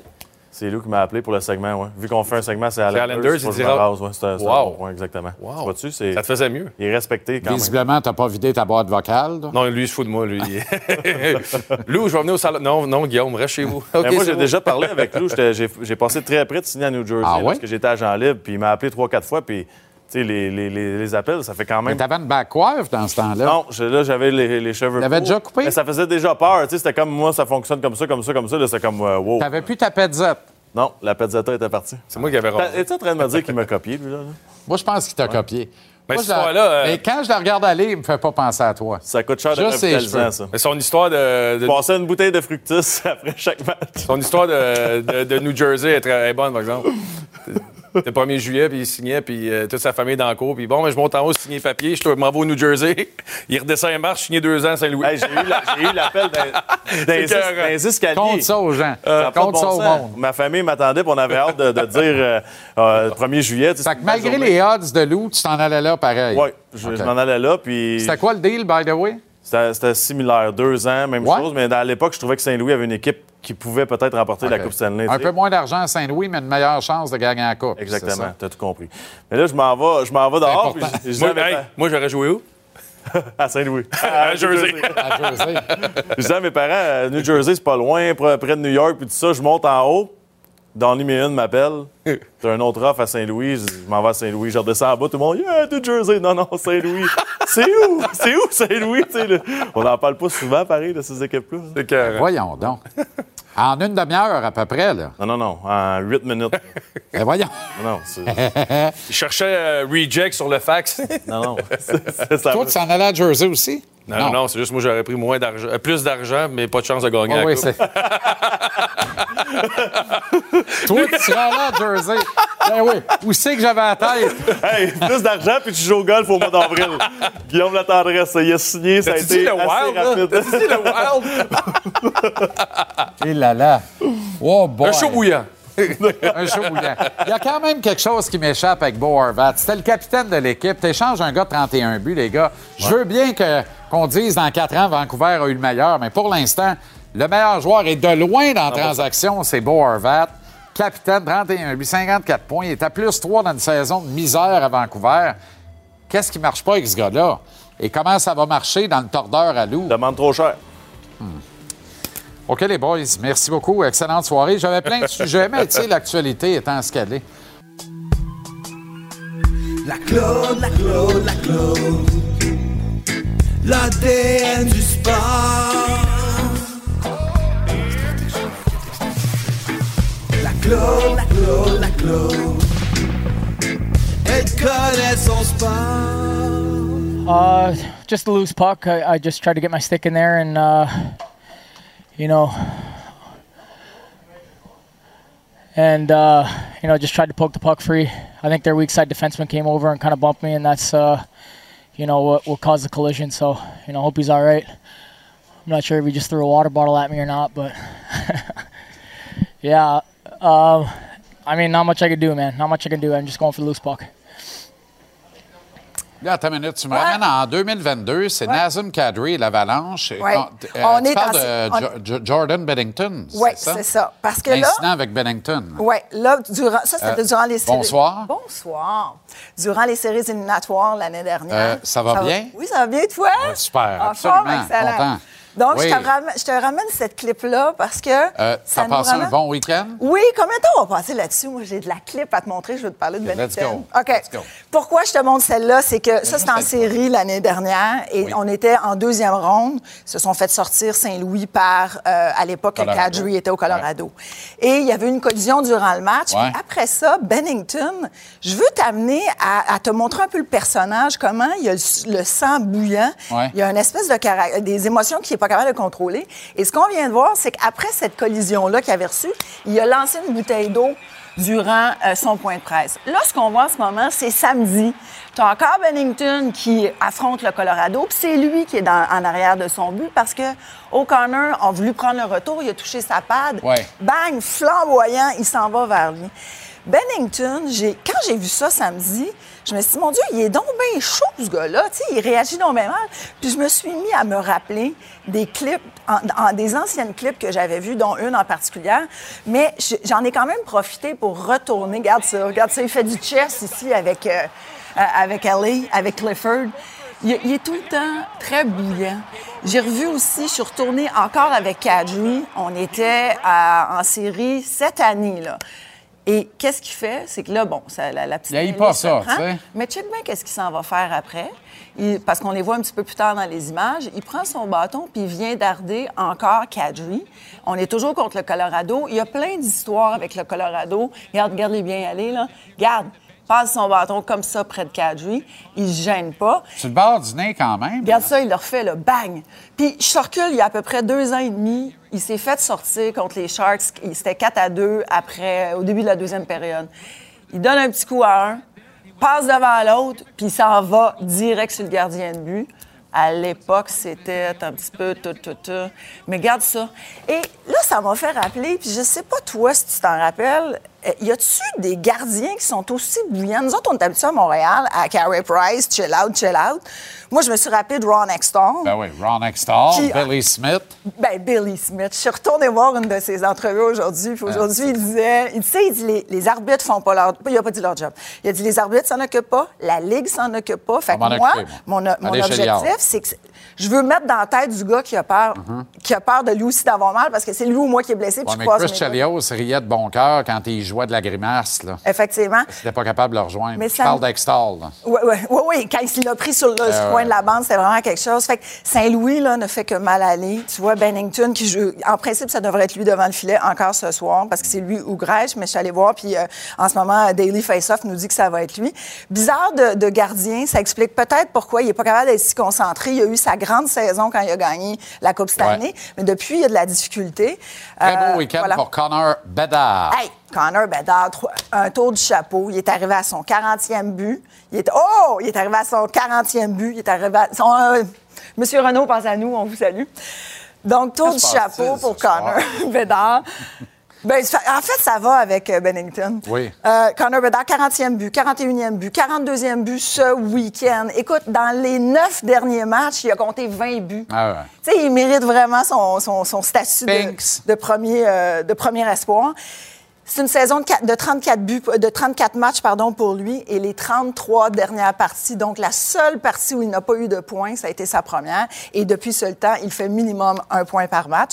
C'est bien entendu le premier dans la Ligue junior de l'Ouest avec ses 85 points. Donc, j'avais envie qu'on représente ça parce qu'avec ce qui s'est passé avec le Canadien en fin de semaine, je trouve qu'il n'y a pas tant de choses à dire à part la belle histoire de Beck. Pars-moi pas là-dessus. On parlait de ça avant la pause. Merci, la Claude. Un plaisir. Salut. Salut.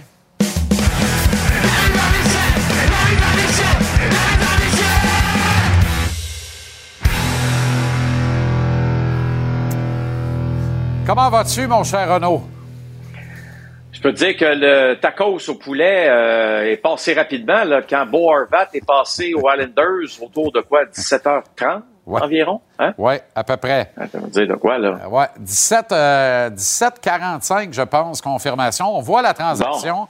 Tito Beauvillier, pour qui plus rien n'allait depuis trop longtemps à Long Island. Atou T, euh, qui est essentiellement un centre. En fait, c'est pas Atouté, là. Non. C'est pas Atouté, là. Non, Pas, pas- du tout, là. Son nom, c'est Atou Ratu. Ça Ratu. s'écrit R-A-T-Y. R-A-T-Y. Atou Ratu. Il faut le prononcer Ratu, et c'est la clé de la transaction. Les gens vont penser que c'est Anthony Beauvillier, avec Ouais. raison, mais Anthony, il lui reste une année de contrat. Donc là, on ne sait pas si il va signer une prolongation avec les Canucks. Mais quand on parle de euh, Atu Ratu, écoute-moi bien, lui au championnat du monde de hockey junior, là, c'est trois buts, sept passes en sept matchs dans le, dans le dernier tournoi. Euh, il a déjà joué 12 matchs avec les Islanders cette saison. Deux buts, c'est un joueur de centre très responsable. C'est, lui la clé de cette transaction-là, Jean-Charles. Euh, Puis tu as un choix de première ronde aussi. Conditionnel, euh, qui est protégé, là. Ben ça, protégé à 12 équipes. Mais Beauvillier, Ratu, un choix de première ronde, je vais te dire de quoi, c'est pas un grand chelem, mais c'est un très beau coup de circuit, là. Tu sais, là, c'est l'été, là, un, un- un beau euh, samedi soir là, de- d'été, là. Puis euh, t'as ton, t'as ton meilleur frappeur. Tiens, Aaron Judge, là, qui, euh, sur le premier lancé, envoie ça dans, à l'autre bout, là. Tout le monde est bien content. Mais c'est, je sais qu'à Vancouver, on n'est pas content parce qu'on perd Borvat, mais c'est parce que je pense qu'on connaît pas parfaitement quel joueur on vient, on vient d'acquérir présentement. Mais dans le cas de, dans le cas de Bo Horvat, c'est quand même un marqueur de 30, 35, 40 buts rubis sur l'ongle, Renaud. Donc, en apparence, pour l'instant, pas en apparence, pour l'instant, c'est de loin le meilleur joueur de sûr. cette transaction-là.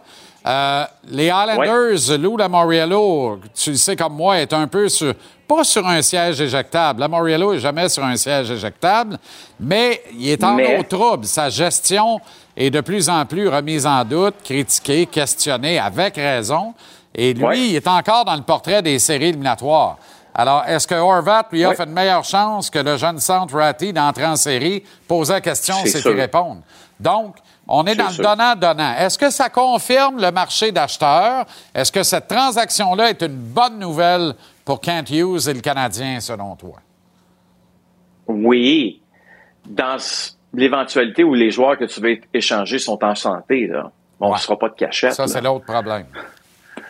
Ben, voyons donc, c'est un problème majeur. Puis, il y a, tout le monde le sait, là, autour de la Ligue nationale, que Sean Monahan ne joue pas. Blessé au bas du corps, appelez ça l'aine. là. Puis que Joel Edmondson, blessé au haut du corps, appelez ça le dos, ne joue pas non plus. Ça, c'était deux joueurs qui avaient le plus de valeur. Je veux dire, ça fonctionne pas, là, présentement. là. C'est dommage, extrêmement dommage comme situation, mais il reste encore du temps, là. On va prendre notre gaz égal, il reste un mois. Euh, ceci étant dit, il va falloir que les choses commencent à s'accélérer et surtout que ces deux joueurs-là prouvent aux Canadiens de Montréal et au reste de la Ligue nationale qu'ils sont capables de jouer malgré la douleur. Mais là, j'ose espérer que la pause de 10 jours, si elle est salutaire pour quelqu'un, ça va être Edmondson et Monahan, et qu'ils seront tous les deux Pas en choix. uniforme contre Bo Horvat et les Islanders le 11 février prochain. J'ose l'espérer. Maintenant, On a eu choix. une belle histoire lors de notre reportage de samedi à Ottawa, alors qu'il y a eu un rappel hein. d'urgence. Owen Beck, qui a rejoint le Canadien depuis son club junior ontarien pour disputer son baptême de feu dans la Ligue nationale. Question que j'avais posée à Kent Hughes, Renaud, en entrevue il y a quelques semaines ici, en disant Je La souviens. conjoncture te permet de rappeler d'urgence un junior, que ce soit Kidney, que ce soit Méchard, Hmm. que ce soit évidemment Beck ou encore Joshua Roy. Puis, dans ma question, tu te rappelles, hein, je suggérais fortement, faites-les donc, on ait du fun un peu. Il avait comme fermé la porte, Kent Hughes, en disant on veut pas leur nuire dans leur progression puis nuire à leur équipe junior. On fera pas ça. raison. Il l'a fait samedi. Est-ce qu'il pourrait le refaire demain Ouais. avec euh, celui qui est à 1h10 de route via l'autoroute 10, qui maintenant est déneigé à part ça après la tempête, Joshua Roy du Phoenix? Euh, ça n'arrivera pas. OK? Donc, Joshua Roy ne sera pas rappelé par les Canadiens ce soir. Pourquoi? Euh, pourquoi? Bien, c'est simple parce que Christian Dvorak est en santé. La raison pourquoi on, on- on a rappelé Owen Beck dans le dernier match, pour le dernier match, celui de samedi, c'est que on, on ne savait pas si Christian Dvorak allait être en mesure de, jouer.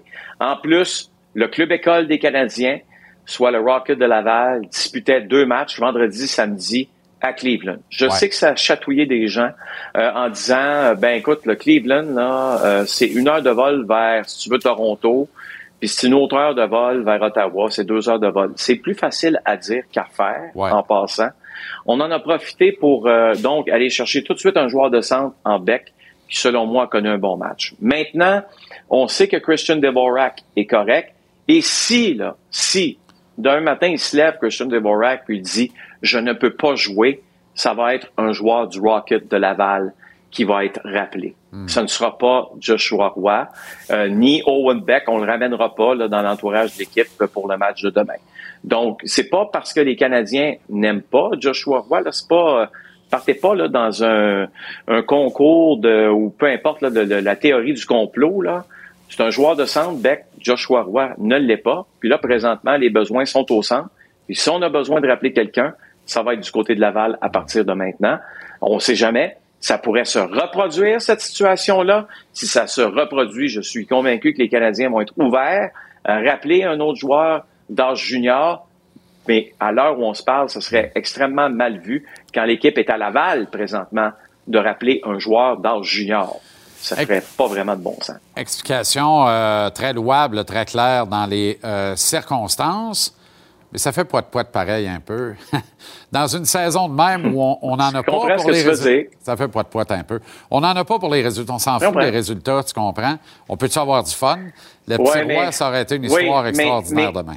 Mais tu sais, tu vas parler à Joël Bouchard cette semaine probablement. Demain. Puis, tu sais, Joël, ben c'est ça.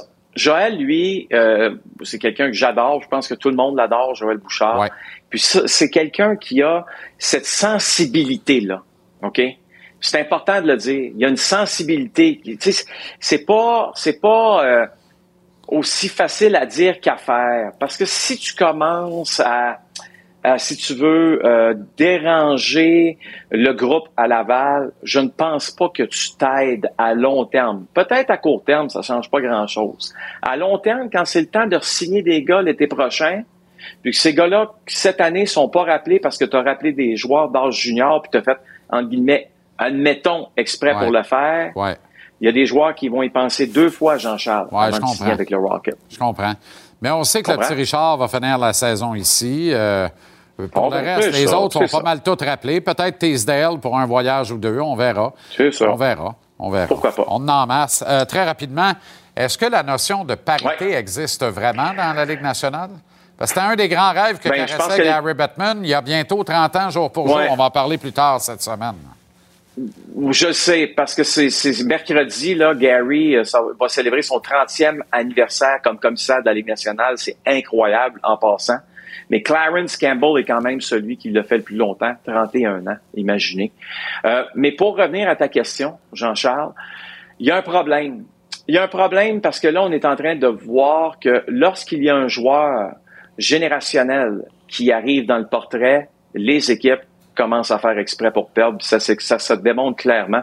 Je vais te présenter le tableau suivant, là, qui est les, les équipes qui ont ben, des années où on a fini en bas de, si tu veux, de de points 40, là, de, de 400 dans, dans le, le nombre de points amassés. 14-15, c'est qui euh, qui a été repêché premier choix en 2015? Il s'appelle Connor McDavid. Connor McDavid. OK? Là, tu vas me dire, ouais, mais Renault, l'an passé, 21-22, il n'avait pas de Connor McDavid. Tu as bien raison. C'est une année quand même COVID, là. Ça a été une année extrêmement difficile pour la Ligue nationale. Aujourd'hui, les, les joueurs de hockey de la Ligue nationale, là, mettons qu'ils ont une petite toux, là, sont supposés faire, se faire tester. Il n'y en a aucun qui le fait. Donc, lâchez-moi le COVID, c'est terminé. Cette année, je pourrais te rajouter une cinquième équipe dans la colonne. C'est que les Sharks de euh, San Jose sont à 0.402.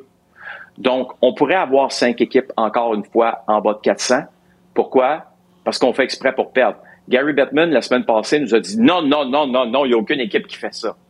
C'est bien, bien, bien, bien plate. Puis je comprends que le commissaire n'a pas le choix de dire ça, mais l'histoire nous prouve clairement, Jean-Charles, que les équipes font exprès pour perdre des matchs en échangeant des joueurs, en s'assurant d'avoir pas un très grand line-up, mettant des joueurs sur les listes de blessés sans arrêt. Pourquoi? Pour avoir la meilleure chance possible de repêcher aux premières. Voilà.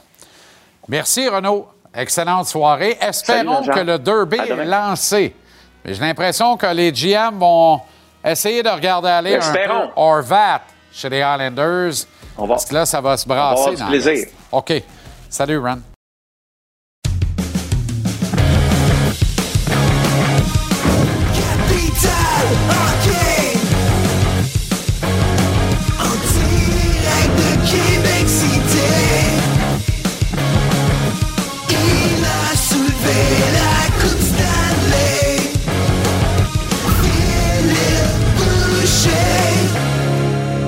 Comment ça va, le grand fil? Très bien, merci, toi? Excellent. Euh, bon, Renaud, euh, on a swingé une pas pire avec. on- je, je suis dans la transaction de, de Beauvilliers. J'essaie de comprendre ce que ça cache puis tout ça, là, mais à la base, c'est une transaction de deux clubs. Mais comment on peut l'interpréter puis se projeter pour les autres équipes de la Ligue nationale à partir de ce qu'on vient de voir là? Comme GM, là, ton œil te dit quoi? Ça lance-tu le derby? Ça confirme-tu Ben- un marché d'acheteurs? C'est-tu bon ou mauvais pour le Canadien? tu sais? Euh, bonne, bonne- pour le Canadien, on va y revenir. Bo Horvat est un bon joueur de hockey. Bo Horvat est un marqueur naturel. Ça va très bien pour lui cette année. C'est quoi le prix de Bo Horvat? C'est quoi le prix d'un bon joueur? On vient de le voir. Moi, j'adore oublier. Je l'ai coaché au niveau PWI. Je l'ai vu, je l'ai vu évoluer au niveau euh, junior majeur. Il a joué tôt dans la Ligue nationale. C'est une bonne personne. Il a, du leadership. Euh, c'est un, un- c'est un joueur pour la Ligue nationale d'aujourd'hui. On a donné un autre bon prospect avec Rafi, un choix de première ronde. C'est chèrement payé. J'espère pour eux qu'on va avoir un contrat pour Bo et qu'on va le garder. Est-ce que ça peut être une transaction que les deux organisations sont gagnantes? Moi, j'adore ce que Vancouver a fait. Et clairement, les Islanders, si on y va dans ce sens-là, c'est qu'on veut, un, entrer en série et faire des dommages et espérer aller un petit peu plus loin. Alors, souhaitons que les deux, les deux organisations soient gagnantes euh, dans, cette transaction-là. L'année passée, c'est le Canadien et Hughes qui avait lancé le bal avec l'échange de Toffoli. Pense qu'on a eu beaucoup moins pour Toffoli qu'on a eu présentement pour Bo Horvat. Bon, mais ça, ça, ça veut dire, si les transactions continuent à ressembler à celle-là, un joueur de premier plan, un défenseur de premier plan ou un gardien de but qui peut être numéro un va coûter très, très cher cette saison. Il y a de bons marqueurs naturels à New York qui étouffent dans les schémas des Highlanders. Est-ce que Horvat Ouais. va passer dans le même tordeur? Si c'est ça, c'est pas une bonne Ouais. nouvelle pour le garder là à long terme. D'autre part, Beauvillier est un cas particu- est est un cas flagrant de j'étouffe dans le système des Ouais. Highlanders. Est-ce que lui peut se relancer dans la fraîcheur de Vancouver? Je pense que oui, bon, il y a des bons, il y a des bons jeunes joueurs là-bas. Évidemment, quand tu vas chercher un joueur comme ça, quand surtout à ses débuts, tu vas lui donner toutes les chances. Alors, on va voir Anthony Boblier sur l'avantage numérique, vraiment un joueur des avantages numériques, jouer dans le top 6. Puis je pense qu'il est rendu là, être plus libre, s'exprimer offensivement. C'est un joueur hyper offensif. Euh, rien contre Barry Trucks avant et le système qu'on joue présentement depuis son départ avec les Islanders, mais oui, c'est du jeu plus fermé. Je pense que là-bas, avec le droit de faire des erreurs, le droit de jouer, de faire une erreur et de jouer quand même, jouer peut-être près de 20 minutes par match, je pense que ça va être bon et rafraîchissant pour lui, Anthony Beauvillier. là. Qu'est-ce que tu sais d'Atu Ratti, qui est le, le centre finlandais, euh, qui a ramassé 10 points en 7 matchs au dernier championnat du monde junior, qui avait un point aux deux matchs dans la Ligue américaine, qui a deux buts en 12 matchs dans la Ligue nationale cette année avec les Highlanders. Euh, Ouais. Parce que Renaud parlait peut-être de l'élément clé de cette transaction-là. Ça m'a étonné ce qu'il m'a dit là, avant la pause. Ben, on, on va dire ça souvent d'un jeune joueur. C'est Heinemann l'année passée, je sais pas trop, on avait été chercher dans une transaction. On pense, on pense que c'est, c'était aussi l'élément clé, puis on l'a toujours pas vu. Euh, pour Ranty, ben, j'ai hâte de voir. Moi, je pense que oui, ça peut être un bon joueur. Vous oubliez, c'est déjà un joueur prouvé dans la Ligue nationale. On sait qu'on a un gars de top 6, on sait ce qu'on a. Il doit avoir 25 ans présentement, si ne me trompe pas, puis il va être là à long terme. On sait ce qu'on a. Mais oui, un jeune comme ça pourrait nous aider. Il joue déjà dans à un jeune âge dans la Ligue américaine. Apprend c'est quoi jouer professionnel, assurément, je pense. Euh, c'est pas une garantie, mais avec la saison qu'on a à Vancouver, on va sûrement le monter cette année. Alors, si tu réussis à aller chercher deux joueurs de calibre de Ligue nationale dans une transaction comme ça, c'est bon. Puis choix de première ronde, ben, même s'il est protégé, on sait jamais qu'est-ce que ça peut donner. Puis ça ramène aux Highlanders, ben, clairement, on veut faire les séries, on veut avancer. Beau Horvat avec 31 buts cette année, c'est tout un joueur de hockey. Puis je pense que lui aussi va pouvoir s'accomplir là-bas. Il va peut-être laisser faire les schémas. Si on est allé le chercher, c'est pour marquer des buts. C'est ça qu'il va essayer de faire là-bas. On ne doit pas perdre la gageure, là, par exemple, parce que ça va commencer à chauffer pour le vieux loup euh, en jouant Ouais. le vert à Long Island. Ouais. Euh, OK, on va parler de- des sénateurs, si tu veux bien, prochains adversaires et derniers adversaires du Canadien. Moi, je regarde la ligne de centre quand tout le monde est en santé. là. C'est une des meilleures de la Ligue nationale. Tim Stutzer, Josh Écoute. Norris, Shane Pinto. Mais moi, tu veux me parler de Ridley Gregg qui a remplacé Norris Écoute. au centre et qui est tout un joueur de hockey. On l'a vu samedi notamment. là. On en a parlé à quelques reprises. Mon fils joue avec les sénateurs d'Ottawa dans, la Ligue américaine. Puis moi, c'est le joueur, toute, toute équipe de la Ligue américaine confondue que j'ai vu jouer cette année, de avoir une dizaine, une quinzaine, soit live ou à la télé. C'est le meilleur joueur que j'ai vu jouer dans la Ligue américaine, le plus prêt à jouer dans la Ligue nationale. On va être patient avec lui. On lui a donné un essai de quatre matchs, c'est moi que j'ai entendu dire, un petit peu à l'interne, si tu veux. Il y en a trois jouer déjà. Il était excellent. Il est bon dans toutes, toutes les phases de jeu. Il est bon. On se demandait s'il était assez mature physiquement. Il est en train de prouver qu'il peut jouer. C'est sûr que jouer avec Giroud, ça aide. Mais quand tu regardes les sénateurs d'Ottawa, honnêtement, là, Batterson, 98, DeBrincat, Joseph, 97, Castellic, Kelly, Norris, les 99, ça, c'est des gars de 22 ans. Kutchuk, 99, Stutzel, un jeune joueur. T'as tous des gars, là, entre, entre, puis Craig, entre 20 et 25 ans qui peuvent tous être des joueurs dominants avec des rôles différents. Fait que oui, c'est pas facile, les sénateurs d'Ottawa. Autant qu'on trouve la défensive du Canadien jeune et qu'elle peut être florissante et que c'est ça le futur du Canadien de Montréal, ben, clairement, à Ottawa, on a un groupe de joueurs d'attaque exceptionnel, ce que je vois pas à Montréal. À Montréal, on a Suzuki, on a Caulfield, c'est correct, mais après, côté prospect, c'est un petit peu mince. Prospect prêt à jouer, on en a qui s'en viennent, on vient d'en voir, là, mais ça va être un petit peu plus long pour rebâtir à Montréal, selon moi, que où les sénateurs sont rendus. Et l'échantillonnage est encore mince, mais défenseur qui analyse un défenseur, là. Pas pire, le petit Jake Sanderson, pa- pareil, Ouais. l'Américain. Et, y a- y a- y a- Ouais, y a- et- Avec ça, puis Chabot, ça va bien en vie, là. Merci, Phil. Bonne soirée, à demain. Voilà comment on a vu votre lundi ici à JC. Les Blues, les Jets, deux équipes en eau trouble. C'est à 20h. Le Lion Macmoudov dans quelques secondes. Au nom de toute l'équipe, merci d'avoir été là. À demain, 17h.